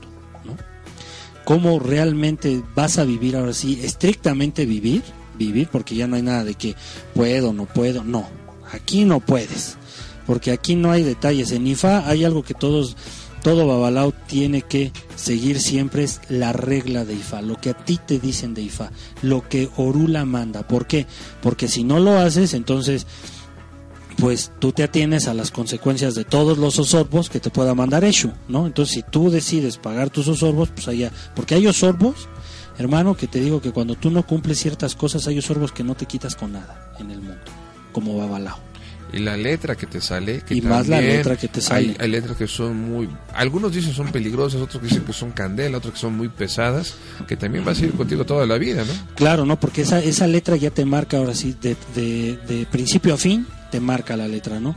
Y realmente es algo que, que yo quiero mencionar aquí, es de que Orula sí mata a la persona anterior y te da el comienzo, te da la oportunidad del comienzo de una nueva vida, siempre y cuando tú hagas las cosas bien. Porque Orumila, al, de- al decirlo, él, él no discrimina a nadie, él ve a todos, él recibe, ¿no? O sea, él, él no juzga. Cosa Entonces, distinta con los santos. Exactamente, ¿no? Entonces, él no juzga, él te da la oportunidad de cambiar tu vida, ¿no? Pero, ahí viene el pero, si te da la oportunidad, pero le entras, le entras, ¿no? Cuéntanos esa parte. Esa es la parte donde voy ahí de... Ahí vas. Pues llego el lunes a casa de mi, de mi padrino, pues todo contento porque, pues, oye, de dos días, pues, ¿quién no? ¿Quién más dice voy a hacer IFA ya, no? Porque yo tenía mi programación para decir, no, pues yo creo que hasta el próximo año, donde junte y todo, ¿no? Pero se me dio la oportunidad y dije, pues lo voy a hacer. Entonces, pues tú vienes con una idea, tú te casas con una idea de lo que viviste en, en, En la ocha. en la, en la ocha y dices, ay, pues en la ocha el bebecito hermoso, el, el yabocito que te doy, te doy más de comer, yabocito lo baño, yabocito lo visto, te consienten, la verdad que la ocha te consiente de una manera maravillosa. Entro el lunes, Aifa. Empiezan a tirar los signos de cómo yo entras, ¿no? O sea, cómo entras, te tiran el signo de cómo vienes, ¿no? Entonces me empieza a ya me tiran el signo, dice órale, y este, para que vean ellos también qué se necesita. Este, algo que todos saben y eso no es un secreto, te ponen una canastota en la cabeza con que lleva adentro todo lo que trae. O sea, porque pues eso yo lo puedo compartir porque pues estuvo estuvo este este ¿cómo se llama? este gente ahí externa que no era IFA, pero puedo porque eso lo pueden ver porque es como darle la entrada, ¿no? La bienvenida al que va a ser IFA, ¿no? Entonces en una canasta pues te ponen todas las cosas, ¿no? Entonces pues dices, bueno, pues aquí no, ahí voy, ¿no? Aguanto, pones- aguanto. aguanto, aguanto, ¿no? Échale más, aguanto. Sí, no, échale, tú échale peso, no importa, ¿no? Pero de hecho te vistes con ropas viejas, ¿no? Porque a mí algo, algo que me dijo así mi padrino me dijo, ponte algo viejo Porque se lo va a romper. porque se va, todo se va, ¿no? Quítate todas las cosas que traes. Porque no regresa nada. Ajá, no, o sea, todo se va, o sea, realmente todo se va porque el significado de que todo se vaya, todo lo que tú traes puesto se vaya, es la muerte, Es romper. ajá, el romper, o sea, el, el, el, el terminar con un ciclo, un una ciclo vida. y porque vas a empezar algo nuevo, ¿no? Entonces, ya te hacen la ceremonia, te presentan y ahí la oh sorpresa, ¿no? La primer, este, el primer día de trabajo, dices, no manches, ¿no? Porque en vez de que yo, yo, yo dije, no, pues a ver a qué hora me abrazan, ¿no? A qué hora me dicen, ya vosito, ¿qué te doy, no? No, cuál, aquí te doy, pero una buena tunda, ¿no? Porque realmente es un maltrato el que tú tienes en IFA. O sea, Fis- hay que aclararlo, ¿no? Ajá, sí, Maltrato físico. Físico, sí, sí. Sí te maltratan físico, pero tiene todo un porqué. Porque te voy a decir una cosa, IFA, cuando, cuando yo empecé a vivir IFA, así cuando dije, no manches, ¿qué hago aquí? ¿No? Mi padrino me preguntó, ¿le sigues? ¿O le paramos todo, no? Y dije, no manches, pues si en, te- te- con- pude conseguir todo en muy pocos días, ¿no? Para hacer IFA. Vengo desde el DF, ¿no? Porque yo, yo hice IFA en Puebla, ¿no? Este, vengo desde allá. Y ahorita a las 3 de la mañana, pues no me voy a regresar, ¿no? Pues a darle, ¿no? Pues si ya estoy aquí, pues a darle, ¿no? Entonces dije, órale, me voy a aguantar, me voy a todo. Y realmente empecé a entender el significado ahí. Al momento que él me preguntó, em- empecé a entender el significado, ¿no? Porque Ifá te viene a enterrar a la tierra. A que tú tengas los pies firmes en la tierra, ¿no?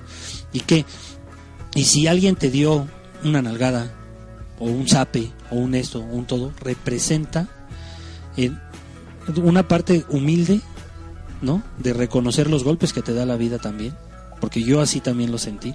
O sea, no es tanto que te puedan hacer un maltrato por saña, sino es una representación. Yo lo vi todo así representado, ¿no?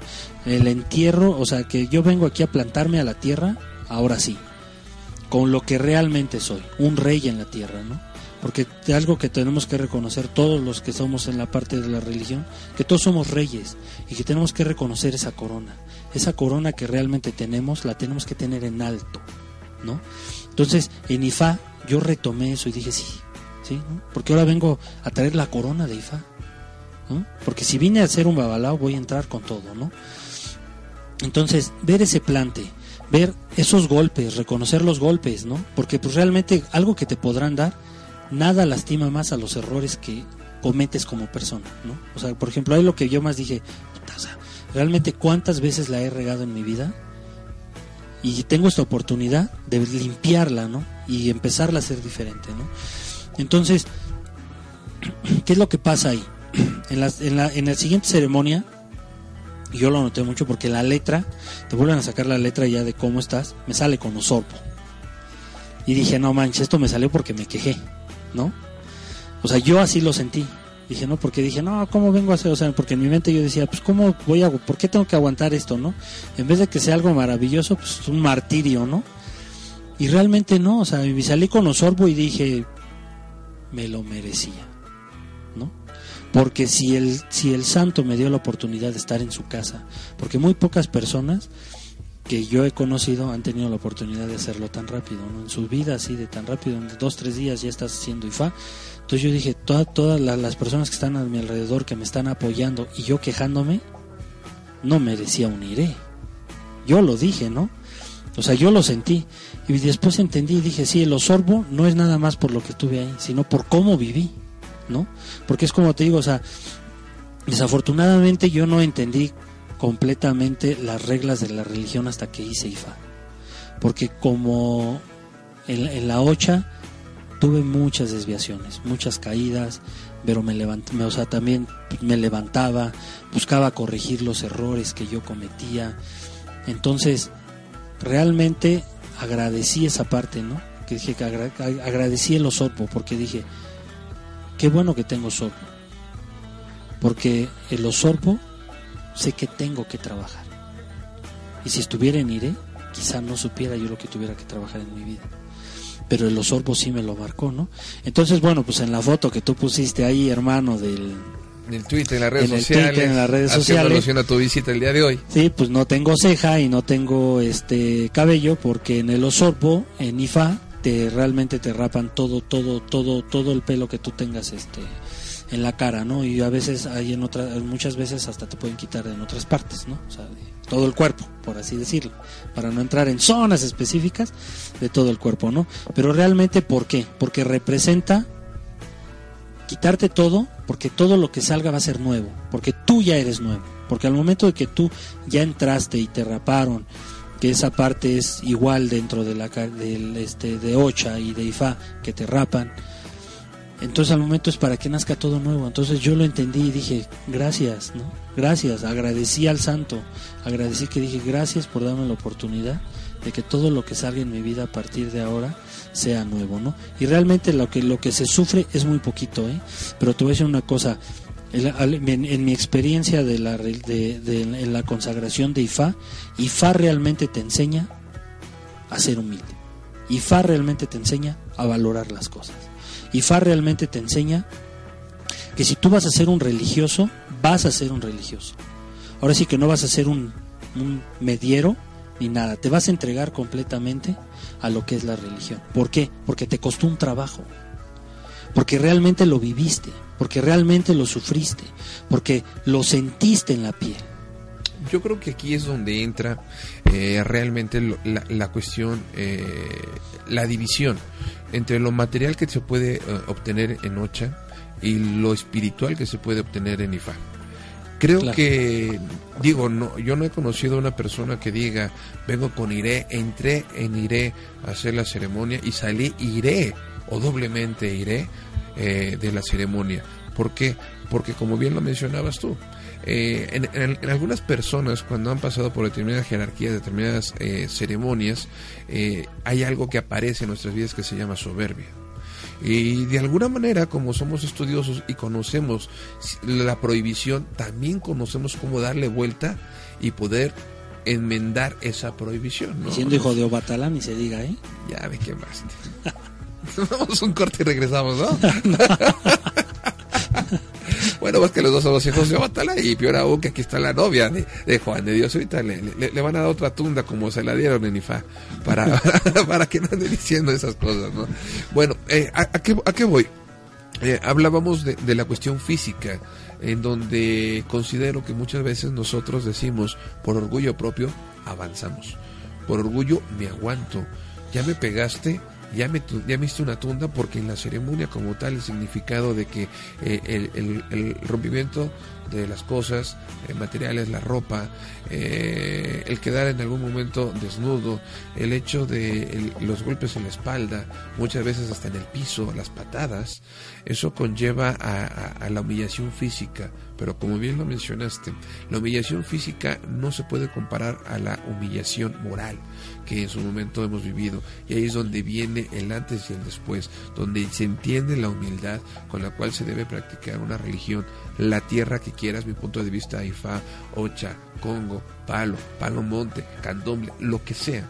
Pero siempre hay que llegar a ese nivel de, esp- de espiritualidad en donde la humildad ante todo, la enseñanza ante todo y sobre todo esa devoción que se debe tener ante todo. Claro, y el respeto ante ante ante ante ante, ambas tierras que realmente es como yo te digo, o sea, yo no las yo no veo tierras separadas, yo veo solamente una sola tierra donde se debe de trabajar en conjunto, se tiene que respetar a todo miembro de la religión, bueno, ya sea religioso o no, porque realmente lo, lo que nosotros los religiosos venimos al mundo es a cambiarlo.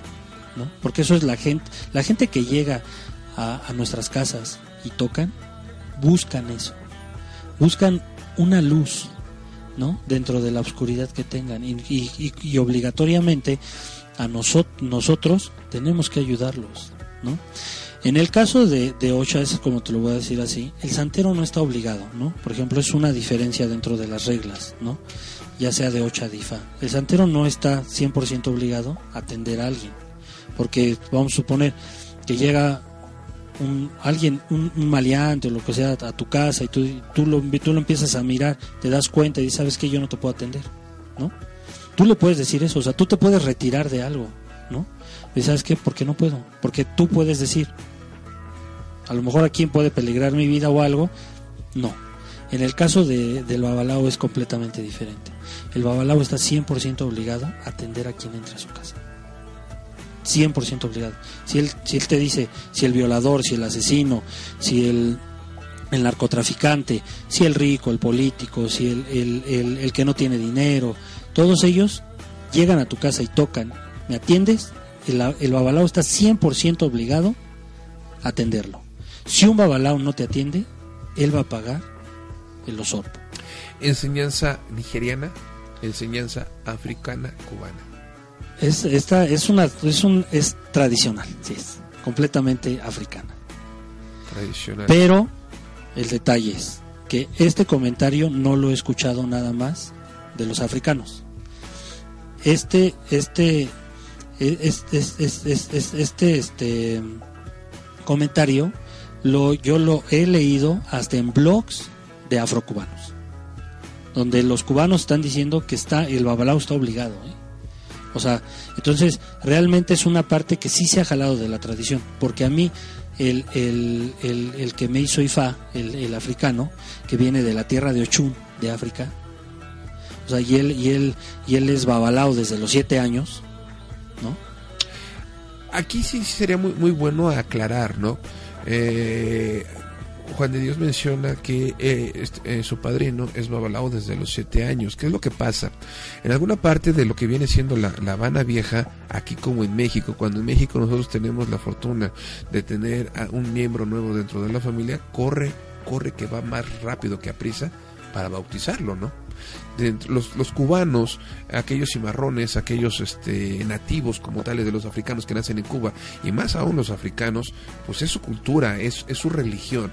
Por ello entonces es que desde el inicio, desde pequeños, inician, no como el, eh, eh, como el, vamos a llamarle, la potestad para trabajar una religión, sino se consagran como nosotros lo hacemos dentro del catolicismo. Sí, pero es que hay una parte ahí, por ejemplo, ahorita, ahorita regresamos al otro tema, te voy a hacer un comentario ahí de lo que ahorita dijiste, hermano.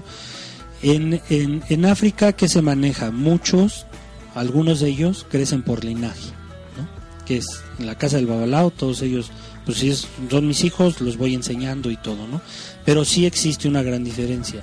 Hay quienes, se le llama, que, que reciben el, el ecuele por herencia ellos como ser de, la línea de, hijos, ¿no? O sea, de que su papá era, era babalao y todo viene del linaje, ellos, sin ser babalaos, o sea, sin tener la consagración, se pueden hacer consultas a ellos mismos. A ellos mismos nada más, ¿no? Pero no a terceras personas. Entonces, si ellos quisieran atender a terceras personas, sí tienen que tener la consagración de Ifá. Pero sí, efectivamente, ellos, obviamente por herencia de casa, estudian ser babalao. Porque el ser babalao en, en África es una profesión, es como si fueras abogado, ¿no? Que estudiaste toda tu vida para ser babalao. Realmente es una carrera para ellos, ¿no? Por eso inician desde pequeños, por eso trabajan día y noche y realmente entonces es como dicen, estamos nosotros de este lado en una parte como más rosa, más un, un- un confort más bonito, porque ellos sí es un trabajo muy pesado el estudio de IFA, ¿no? Pero pues también, o sea, cuando tú escuchas a un africano rezar, cuando tú escuchas a un africano trabajar, o sea, Hablar. cu- cuando, tú lo ves hablar y todo dices, válgame, este, la conexión que tiene con, con el orisha, ¿eh? No daba la conexión, yo quisiera el 1% de ese conocimiento, ¿no? ¿Qué es- opinas? No, pues sí, sí, la verdad que sí, porque... Regálame el 1% de eso. Porque, mira, él, yo, aparte de que sea su, su, su lengua natal, ¿no? Que es con la que rezan, pero realmente es una maravilla escuchar con la facilidad que se, que se saben los rezos que se tienen que hacer.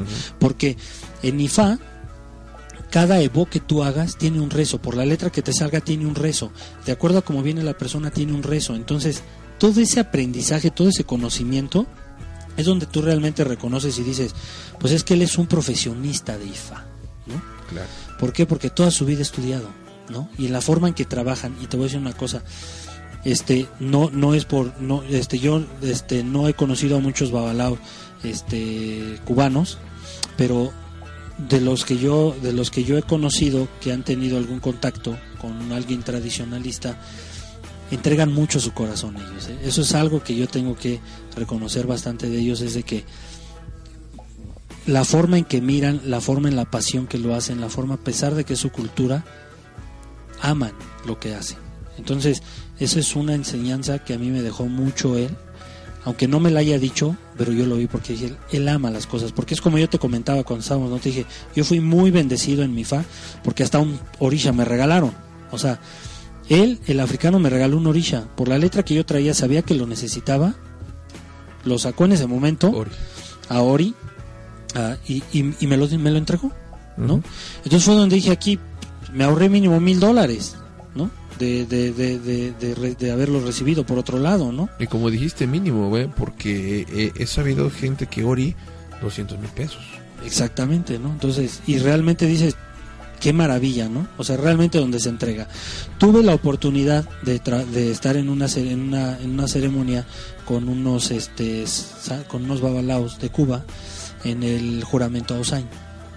Y te voy a decir que una cosa también maravillosa, había había un venezolano que también es tamborero aquí en México y este y también la pasión con la que ellos cantan, cantan, entregan y entonces ahí fue donde yo tuve la oportunidad, una pequeña, una de mi vida, una pequeña pizca de lo que hace el, el, babalao cubano, ¿no?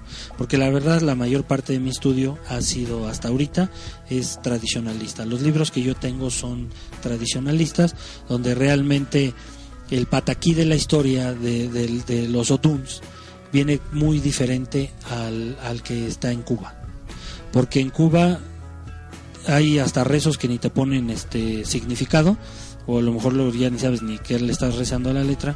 Y por ejemplo en el tradicionalismo se, se preocupan mucho en que tú estudies el rezo de acuerdo al evo que tienes que hacer.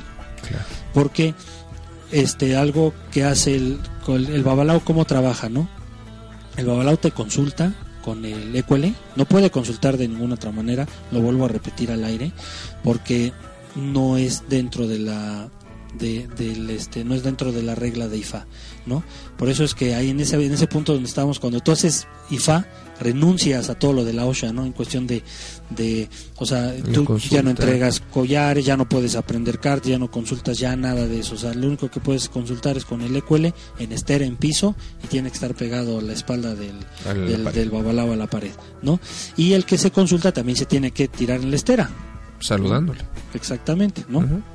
¿Qué otra parte hay? ¿Cómo trabaja, no? Ya te no, consulta. no, pero, espera, pero espérame. Ah, perdón, ¿qué? Mira, Es que después de, de, de- de- de la cuestión de, los maltratos físicos, Ah, mentales, cierto, emocionales, el trabajo de primero, segundo, tercer, cuarto día, ¿qué pasó por tu mente? ¿Qué pasaba en ese tiempo, espacio? Bueno, mira, después del primer día así de que así de- no de que dije, "No manches, ¿qué hago aquí? No lo estoy sufriendo." Ya cuando me sale o sorbo y todo y empiezo yo a entender, dije, "No, aquí vine para darle con todo, ¿no?" O sea, si realmente yo quiero ser un triunfador en la vida, yo me dije, tengo que entrarle con todo y a todo lo que venga no me voy a rajar. ¿Por qué? Porque si el Orisha me está dando la oportunidad de entrar a su casa, ajá, a tener esa consagración, pues yo le tengo que entrar con todo, no tengo de otra. ¿Por qué? Pues, qué bendición tan grande es que te acepten y ne para negar la entrada, ¿no? Claro. Entonces, fue en el, en el, en el, el siguiente día más ceremonias, más ceremonias. Este, yo aquí en la parte que yo vi un, un poco ahí es de que, por ejemplo, en la parte de las matanzas, este, se limitan mucho como que a lo necesario. No mata, bueno, yo lo que vi a él que el africano no mata animales de más, ¿no? O sea, no de que le voy a entregar dos chivas o cuatro chivas a, no, no sé cómo se trabaja en otro lado, pero por ejemplo yo ahí vi una, un, como que realmente lo que sí ameritaba una, una Un sacrificio. un sacrificio lo hacía, ¿no? Pero ¿qué lo pasa? Bueno, ahí, a decir por qué sí, o sea, de las experiencias que yo, eh, la mía sí fue algo rosita, a pesar de, porque, porque fue mejorando, ¿eh? Porque pues ya ves que en las cosas, te tienes, cuando te tienes que bañar, pues te tienes que bañar, ¿no? Entonces yo dije, no, pues el chavo va a estar bien fría, ¿no? Porque pues a mí cuando cuando te bañas luego, o sea, en el río o cualquier Oye, cosa, Pero, pero la gente que nos está escuchando dice, bueno, se, met- se metió a bañar al baño, abrió la no, regadera, no, ¿no? no, te bañas afuera. Y, y, y no nada más te bañas de manera individual, ¿verdad? Ah, Sí, bueno, sí. O sea, lo digo no. porque llegas a un momento en donde desconoces este eh, realmente cuál es el procedimiento y, y sientes feo cuando te rompen la ropa y dices, bueno, oye, espérame, déjame empezar la truza. No, Pues todo, todo, quedas- se Mi va. papá hubiera dicho quedas Sí. como chango. Sí, no, sí, sí. Sí. O sea, re- re- realmente, realmente te rompen todo. Por eso es de que antes de entrar a mí me dijeron, ¿no? Oye, esa pulsera quítatela, ¿no? ¿O quieres que se vaya? No, no, no, no. A ver, ¿cómo? ¿Cómo? Sí, es que yo te tengo que quitar todo. O sea, tienes que quedar como veniste al mundo, ¿no? Así todo se va, ¿no? Entonces, pues ya es donde te quitas cosas personales de valor, ¿no? Pues vámonos ya con lo demás, ¿no? Entonces ya al momento que quedas encuerado, pues ya con el frío, porque pues no, no te lo hacen a las 12 del día, ¿no? Estás con el frío y dices, y ves la, y ves que viene el agua, dices, válgame Dios, ¿no? Pero para mi sorpresa yo lo tengo que agradecer. Como hijo de Batalá siempre me ha consentido mucho todos los orillas. Me calentaron el agua. Híjole. Estaba más que tibia. No, hasta me bañé con gusto, dije, Dios, aquí ya, ¿no? Entonces ahí fue donde yo empecé a ver los cambios, hasta ahí mismo, ¿no? Porque en, en- en- en- cuando tú haces la, la consagración, tiene que ser mucho, eh, mucha entrega, respeto y obediencia. Esa es la, creo, creo que creo que la, la obediencia es lo que más marca, ¿no? Porque pues realmente te voy a decir una cosa, o sea, de- ni de hablar de los secretos ni de hablar de eso, como en la ocha te tapan los ojos, No sabes nada. entonces realmente no ves muchas cosas, ¿no? Pero sí escuchas bastante, ¿no? El no voltees, porque si volteas, te doy. Este, no hagas esto porque si te volteas, te doy otra, ¿no? Entonces realmente es donde tú aprendes la obediencia. Entonces a decir una cosa, yo al momento de que de que recibió sorbo y todo y dije no pues aquí lo que me digan ya voy a hacer ¿eh? entonces a mí me decían no voltees no abras o sea porque luego te destapan para limpiarte la cara o algo y, no abras los ojos ¿eh? no lo sabría ¿eh? no hables no hablaba o sea realmente ahí fue realmente obediencia no y es otra arma que te ayuda en tu vida no porque pues ya habe- habe- habe- habemos personas que a lo mejor no nos gusta que nos manden o que nos digan ciertas cosas que tengamos que hacer y realmente ahí tienes que aprender, pues que es otra muestra de que tienes que ser humilde en la vida. Seguía. ¿Por qué? ¿Te acuerdas la primera pregunta que te hacía? ¿O realmente es una jerarquía? ¿O realmente es un conocimiento y un estudio? Pues es conocimiento y estudio y jerarquía.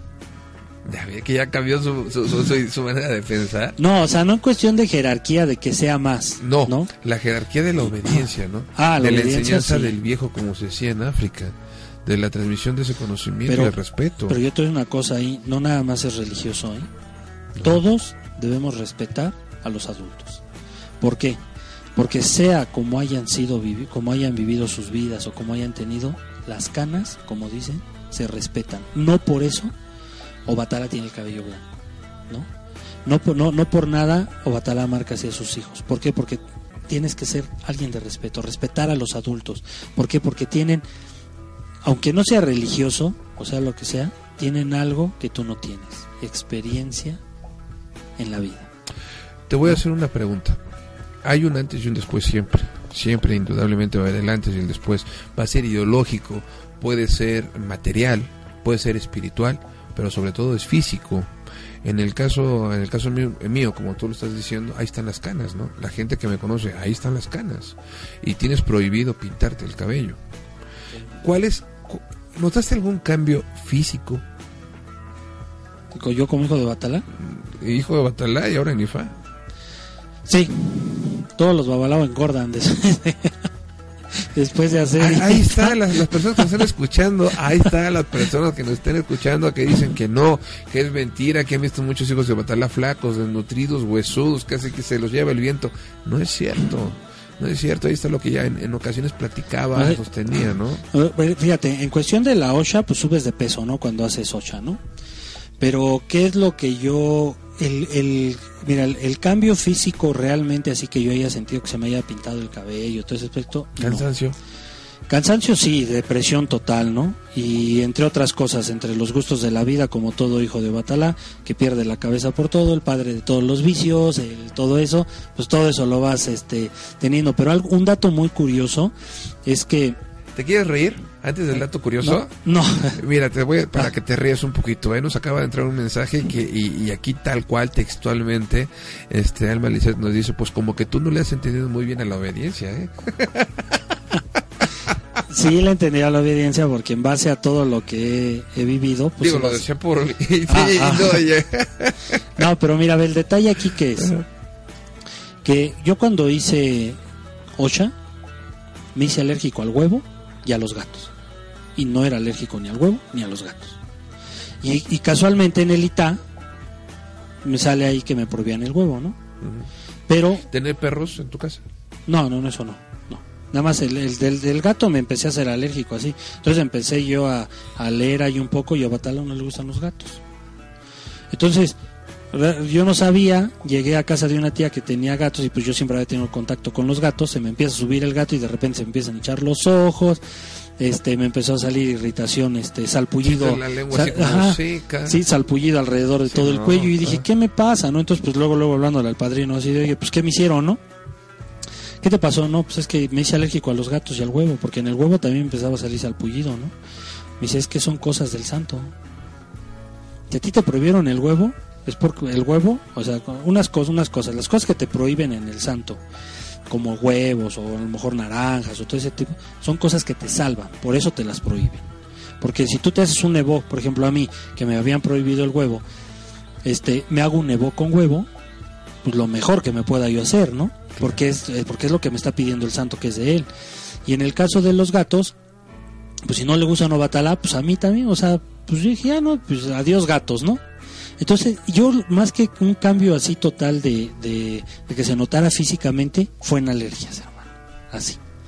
Pero Pero mágicamente... sigue siendo físico. Sí, pero, pero mágicamente ahora que hago IFA, ya no fue, soy alérgico al huevo. Pero debe venir también un cambio ahí. No, me quitaron el cerdo. Chispas. ¿Y el alcohol? El alcohol no. Mientras... ¿Te parece si vamos a un corte mientras que preparamos unas copas con whisky para cerrar la última parte del programa? En donde ahora, ¿qué es lo que viene contigo? ¿Cuál es el después de y hacia dónde vas? Claro que sí. ¿Te parece? Entonces, bueno, este, las personas que nos están escuchando, vamos a un pequeño corte. Aprovechen para que vayan por su taza de café.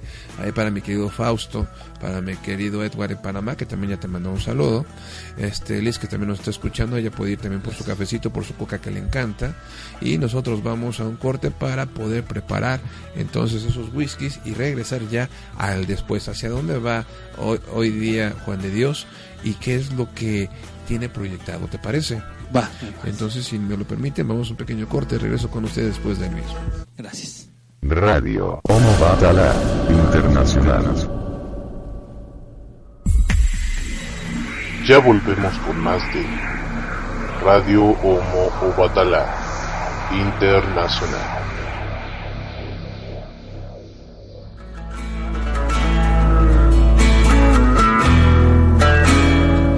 Ya regresamos después del corte y bueno, aquí nos encontramos ya saboreando unos puros y sabo- saboreando sambuca. Prueba de ello ahí ya en nuestro Twitter. Ahí están las fotos de lo que le estamos diciendo a usted, celebrando aquí el encuentro con nuestro gran hermano de religión, Juan de Dios Batis.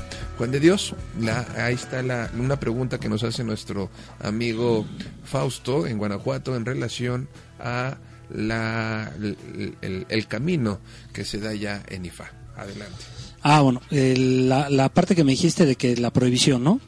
Bueno, sí, es correcto. Este, este, ¿qué, qué, este, qué, este, ¿qué tal, Fausto? Este, mira, realmente no te da una prohibición así de como una golosina, no así como el de te voy a quitar el cigarro, te voy a quitar este el chocolate en ese en ese detalle. Te puede quitar el alcohol, sí, efectivamente quita alcohol, pero bueno, entrar a IFA directamente este no, no te podrán prohibir el alcohol, pero lo que sí te prohíben es perder la conciencia. Porque un babalao no, no puede perder la conciencia, ¿no? Entonces por eso el babalao no puede emborracharse este, en su vida otra vez, ¿no?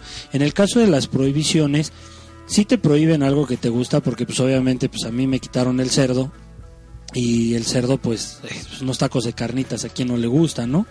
Entonces, sí te pega en ese aspecto, pero vamos a pegarnos al objetivo de IFA que es una prolongación de vida, ¿no? Porque al momento que tú haces IFA es alargar tu vida en este en este mundo y otro detalle que es que, que también tiene que ver con la vida es de que a tu mamá le aseguras 10 años de vida al momento de hacer IFA. Entonces, el momento de la prohibición es porque te están prohibiendo algo que quizá te pueda gustar, pero es algo del cual tú puedas tener alguna contaminación. Por eso el santo te hace la prohibición. Por ejemplo, en mi caso, te voy a decir, me, me quitaron el cerdo, el pato y el perro chico. No, realmente aquí pues nosotros no comemos perro chico. El, el perro chico viene en prohibición por la parte de África porque allá sí hacen ese tipo de, este, sí, bueno, sí tienen ese tipo de, de alimentación. Entonces por eso también esa parte entra. Pero en este caso a mí me quitaron el pato completamente y el cerdo porque yo podía sufrir en algún futuro alguna intoxicación por esa carne, ¿no? Por eso es cuando a mí el, el momento de, de mi padrino me dice, el, el cerdo se va. Si tú comes cerdo, tú ya sabrás tus consecuencias, ¿no? Porque por algo Orumila te está previniendo de lo que tú puedas tener, porque ese es el objetivo. El objetivo es el alargamiento de tu vida, ¿no? Bueno, pues ahí está ya mi querido Fausto la respuesta y bueno, eh, en relación a esto también se ha dado mucho a que eh, ya permea dentro de una subcultura en donde se te dice, bueno, por porita, este, vamos a dejar eh, algunos vicios, vamos a dejar el cigarro, vamos a dejar el chocolate como tú me lo mencionabas.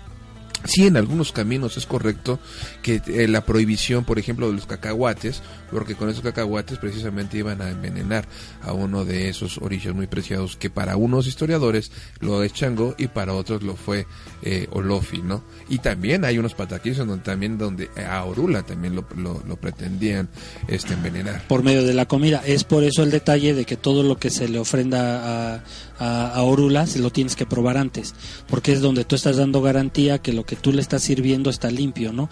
Pero en ese detalle es importante mencionar que luego las prohibiciones son por no nada más porque te pueda eh, pasar algo, ¿no? Que te lo comas, ¿no? Sino que porque esa prohibición es lo que también te puede dar una salvedad en el futuro, ¿no? Que es como el detalle que yo te decía, a mí me quitaron el huevo en Itá, en la, en la ocha, pero ¿por qué? Porque a mí me explicaron que si un día que yo tuviera o sea, se, se me estuviera atorado algo o yo me sintiera muy mal, yo me podía hacer una limpieza con un huevo y se la ponía o batalá, ¿no? Entonces, entonces esa es la ventaja que también te dan. Muchas veces las prohibiciones sí representan algo en nuestras vidas, como por ejemplo hay casos de personas que les prohíben cortar naranjas o pelar naranjas. ¿Por qué? Porque realmente las naranjas en ese aspecto representarían este problemas en tu vida, ¿no? Normalmente estas personas que le prohíben algo con la naranja es porque traen algún camino o algún algo tiene que ver ahí metido con con Babaluaye, ¿no? En ese aspecto, pero realmente es eso, o sea, que si esto te lo están quitando es para evitar ciertas cosas de tu vida, ¿no? O sea, tú no lo veas como porque o este vo- voy a si hago este ocha me van a quitar tantas cosas que me gustan, ¿no? Pues realmente es un sacrificio que tú haces, respetas lo que es del santo, porque por ejemplo toda la parte toda la parte de vísceras y toda la parte de patas y toda esa parte que, que te quitan de entrada la cabeza, la cola, ¿no? Este, esa parte, pues son cosas que tú le entregas al santo, ¿no? Entonces, pues no tiene nada de malo que tú te prives de algo cuando realmente, pues, en, este, tenemos una gama muy importante, de, o sea, muy amplia de alimentos que podemos tener y pues tú déjale lo que es del santo para el santo que te va a dar mucho H si tú se lo entregas de corazón a que tú te lo estés comiendo, ¿no? Entonces, no es donde donde viene ese beneficio, ¿no? También, Acuérdate que los romanos decían lo de César a César y lo de Dios a Dios. claro, exacto, ¿no? ¿Hacia dónde va Juan de Dios ahora? Ahora, bueno, mi objetivo ahora ya, al, al haber cumplido mi sueño de, de IFA y tener ya realmente claro el objetivo de mi vida, de qué es lo que vine a esta tierra, pues es primero seguir trabajando en, en no tanto, ahorita esta parte no va a ser completamente religiosa, o sea, yo quiero seguir trabajando en mi profesión, ¿no? En lo que yo estudié. ¿Por qué? Porque esto me permite, es, o sea, lo, que yo recibo de mi trabajo me permite adquirir libros o materiales que necesito para la religión para seguir aprendiendo, ¿no? En esta parte de IFA, ¿no? Yo donde me veo, yo quiero estudiar hasta el último día de mi vida IFA, porque hay un, un pataquí que me gusta mucho que te hace mención.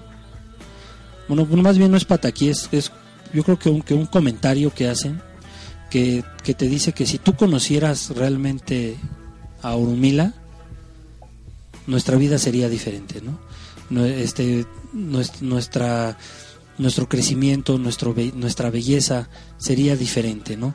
Entonces realmente yo donde yo donde quiero llegar es yo se- seguir trabajando porque hasta, hasta hasta ahora lo que me ha permitido poder ayudar a tanta gente que ha entrado a mi casa es eso, mi trabajo, ¿no? Porque yo no vivo de la religión.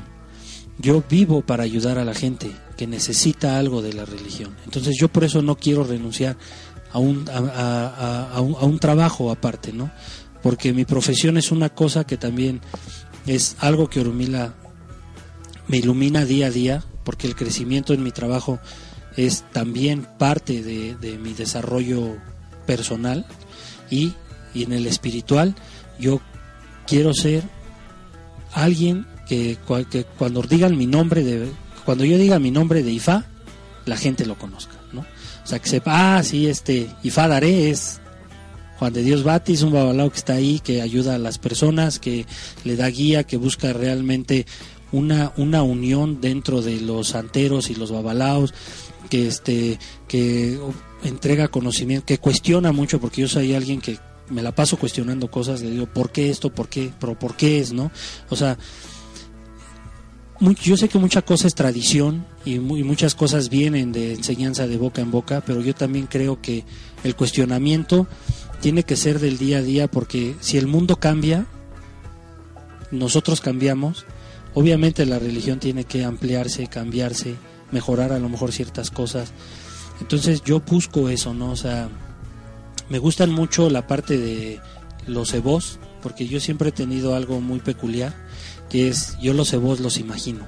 No sé por qué extraña razón del mundo, pero la mayor parte de voz que yo realizo me llegan a la mente, ¿no? Entonces yo creo que es esa parte de la conexión que yo he hecho con Es el lo santo, que yo te ¿no? iba a decir, realmente es que no lo estamos imaginando. Realmente eh, en, otros programas platicábamos que la cuestión espiritual como tal se hace a través muchas veces de la labor con la estera y muchas y en otras ocasiones se hace la labor de, de comunicarnos, de platicar con nuestros santos para que de ahí es donde ellos a través de ese pensamiento se comunican con nosotros. Acaba de entrar un Twitter de nuestro amigo René. Platicábamos fuera del aire en, el- en este último corte. Nos decía Juan de Dios porque, insisto, es un gran hermano, es un gran eh, amigo que tenemos aproximadamente unos cuatro años de conocerle y nos da mucho gusto hasta que, se- que él esté aquí. De hecho, nuestro primer programa que salió al aire aproximadamente tres años y medio, cuatro años por ahí así, quien estuvo aquí fue su hermana, fue Olis Batis, la que ella estuvo platicándonos y el tema en aquella ocasión fue el papel de la mujer dentro de la santería. Y ahora Claro. pues le tocó a su hermano estar aquí, muchas gracias por ello. Gracias, y a, a colación de ello, fuera del aire comentábamos que poco a poco fuimos, hemos ido creciendo a lo largo del tiempo, tal cual es el mismo sueño de, de Juan de Dios, que el día de mañana también sea reconocido. Eh, aquí René, René, platicábamos de René fuera del aire, eh, platicamos de la labor que hace René y Yosca, su, su esposa, en relación a que próximamente vamos a eh, el canal de YouTube. En canal de YouTube donde vamos a estar esas este esas cápsulas eh, dando a conocer dan- difundiendo la cultura yoruba. Aquí Joshua René nos dicen saludos Santería Padrino. Soy René tuiteando del tweet de Yosca y ya estamos en los últimos detalles de Homo Batala Digital y también René eh, le comentaba yo a Juan de Dios el proyecto está abierto la puerta está abierta y por qué no utilizar ese canal para la misma ideología que, que congenia con Juan de Dios y eh, aplaudo mucho esa labor, ese pensamiento en donde dice que Juan, que Juan de Dios el día de mañana sea ese eslabón entre Ocha e Ifá. Porque desgraciadamente en México, y no me va a dejar mentir él, en México hay esa pelea, ¿no? Hay esa Sí. pelea. ¿Quién, ¿Quién es más? ¿Quién puede más? como tú lo decías, qué bonito es que el Babalocha esté consultando y cuando salga el Odun en donde dice a casa de Ifá, poder ir con esa confianza y llegar con, con el hermano de religión y decirle te entrego este este homo, te entrego este yabó, te entrego este neófito, ¿por qué? Porque en la letra, en la última consulta salió Orula y te lo traigo a tu casa para que con esa confianza eh, él pueda trabajar, él pueda decir mediante el, oráculo de Ifá qué es lo que está sucediendo y, y de la misma, eh, con esa misma confianza, esa, ese- esa persona, ese ahijado puede estar en esa casa de Ifá y regresar a la casa de Ocha, regresar de la casa de Ocha a la casa de Ifá y viceversa. México no sucede así, ¿por qué?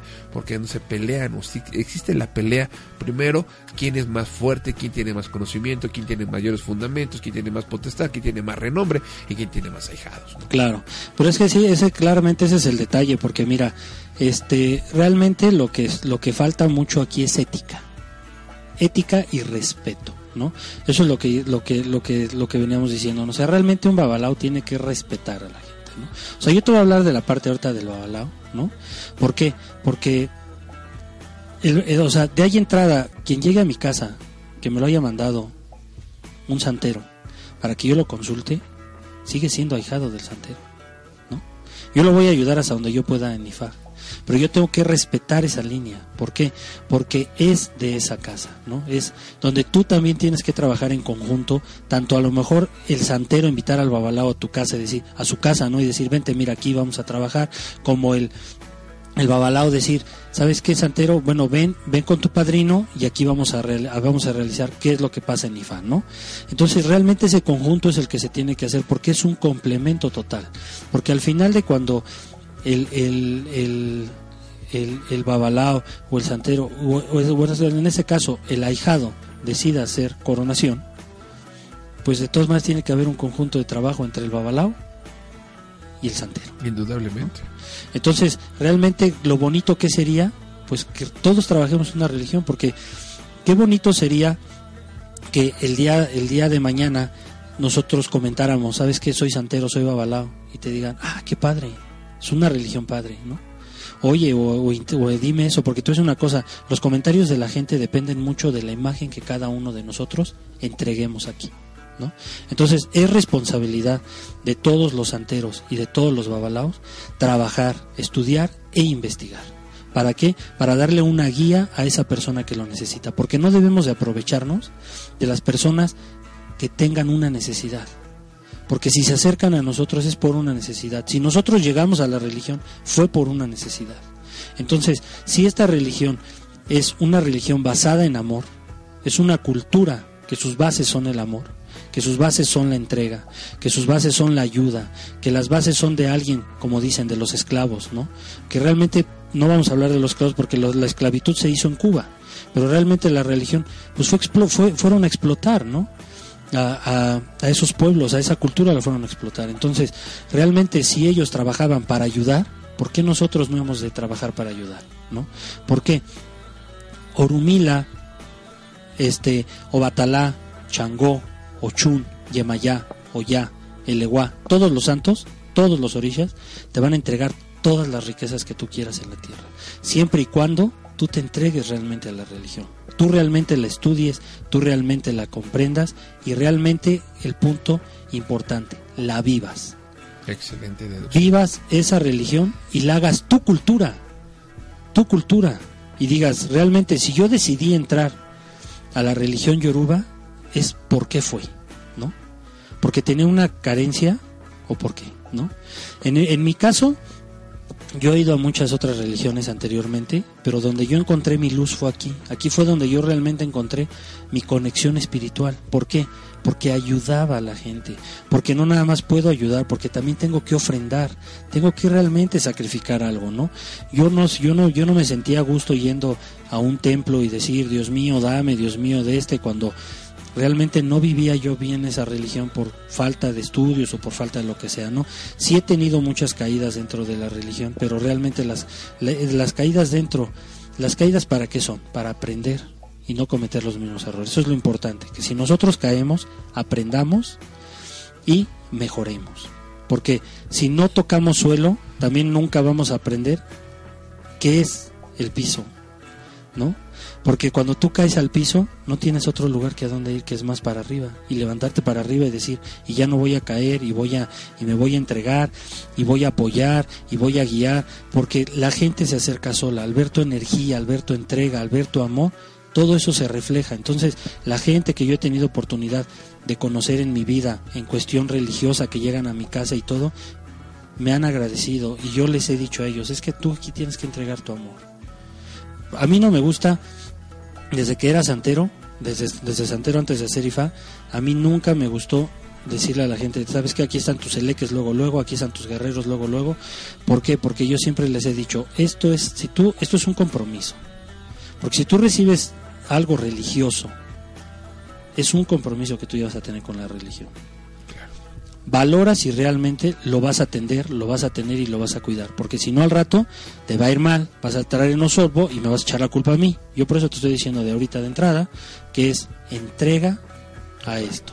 Total. que Entrega que total y compromiso, Exacto. como bien lo mencionabas. Pues llevamos ya dos horas, 20, dos horas 30 minutos de transmisión.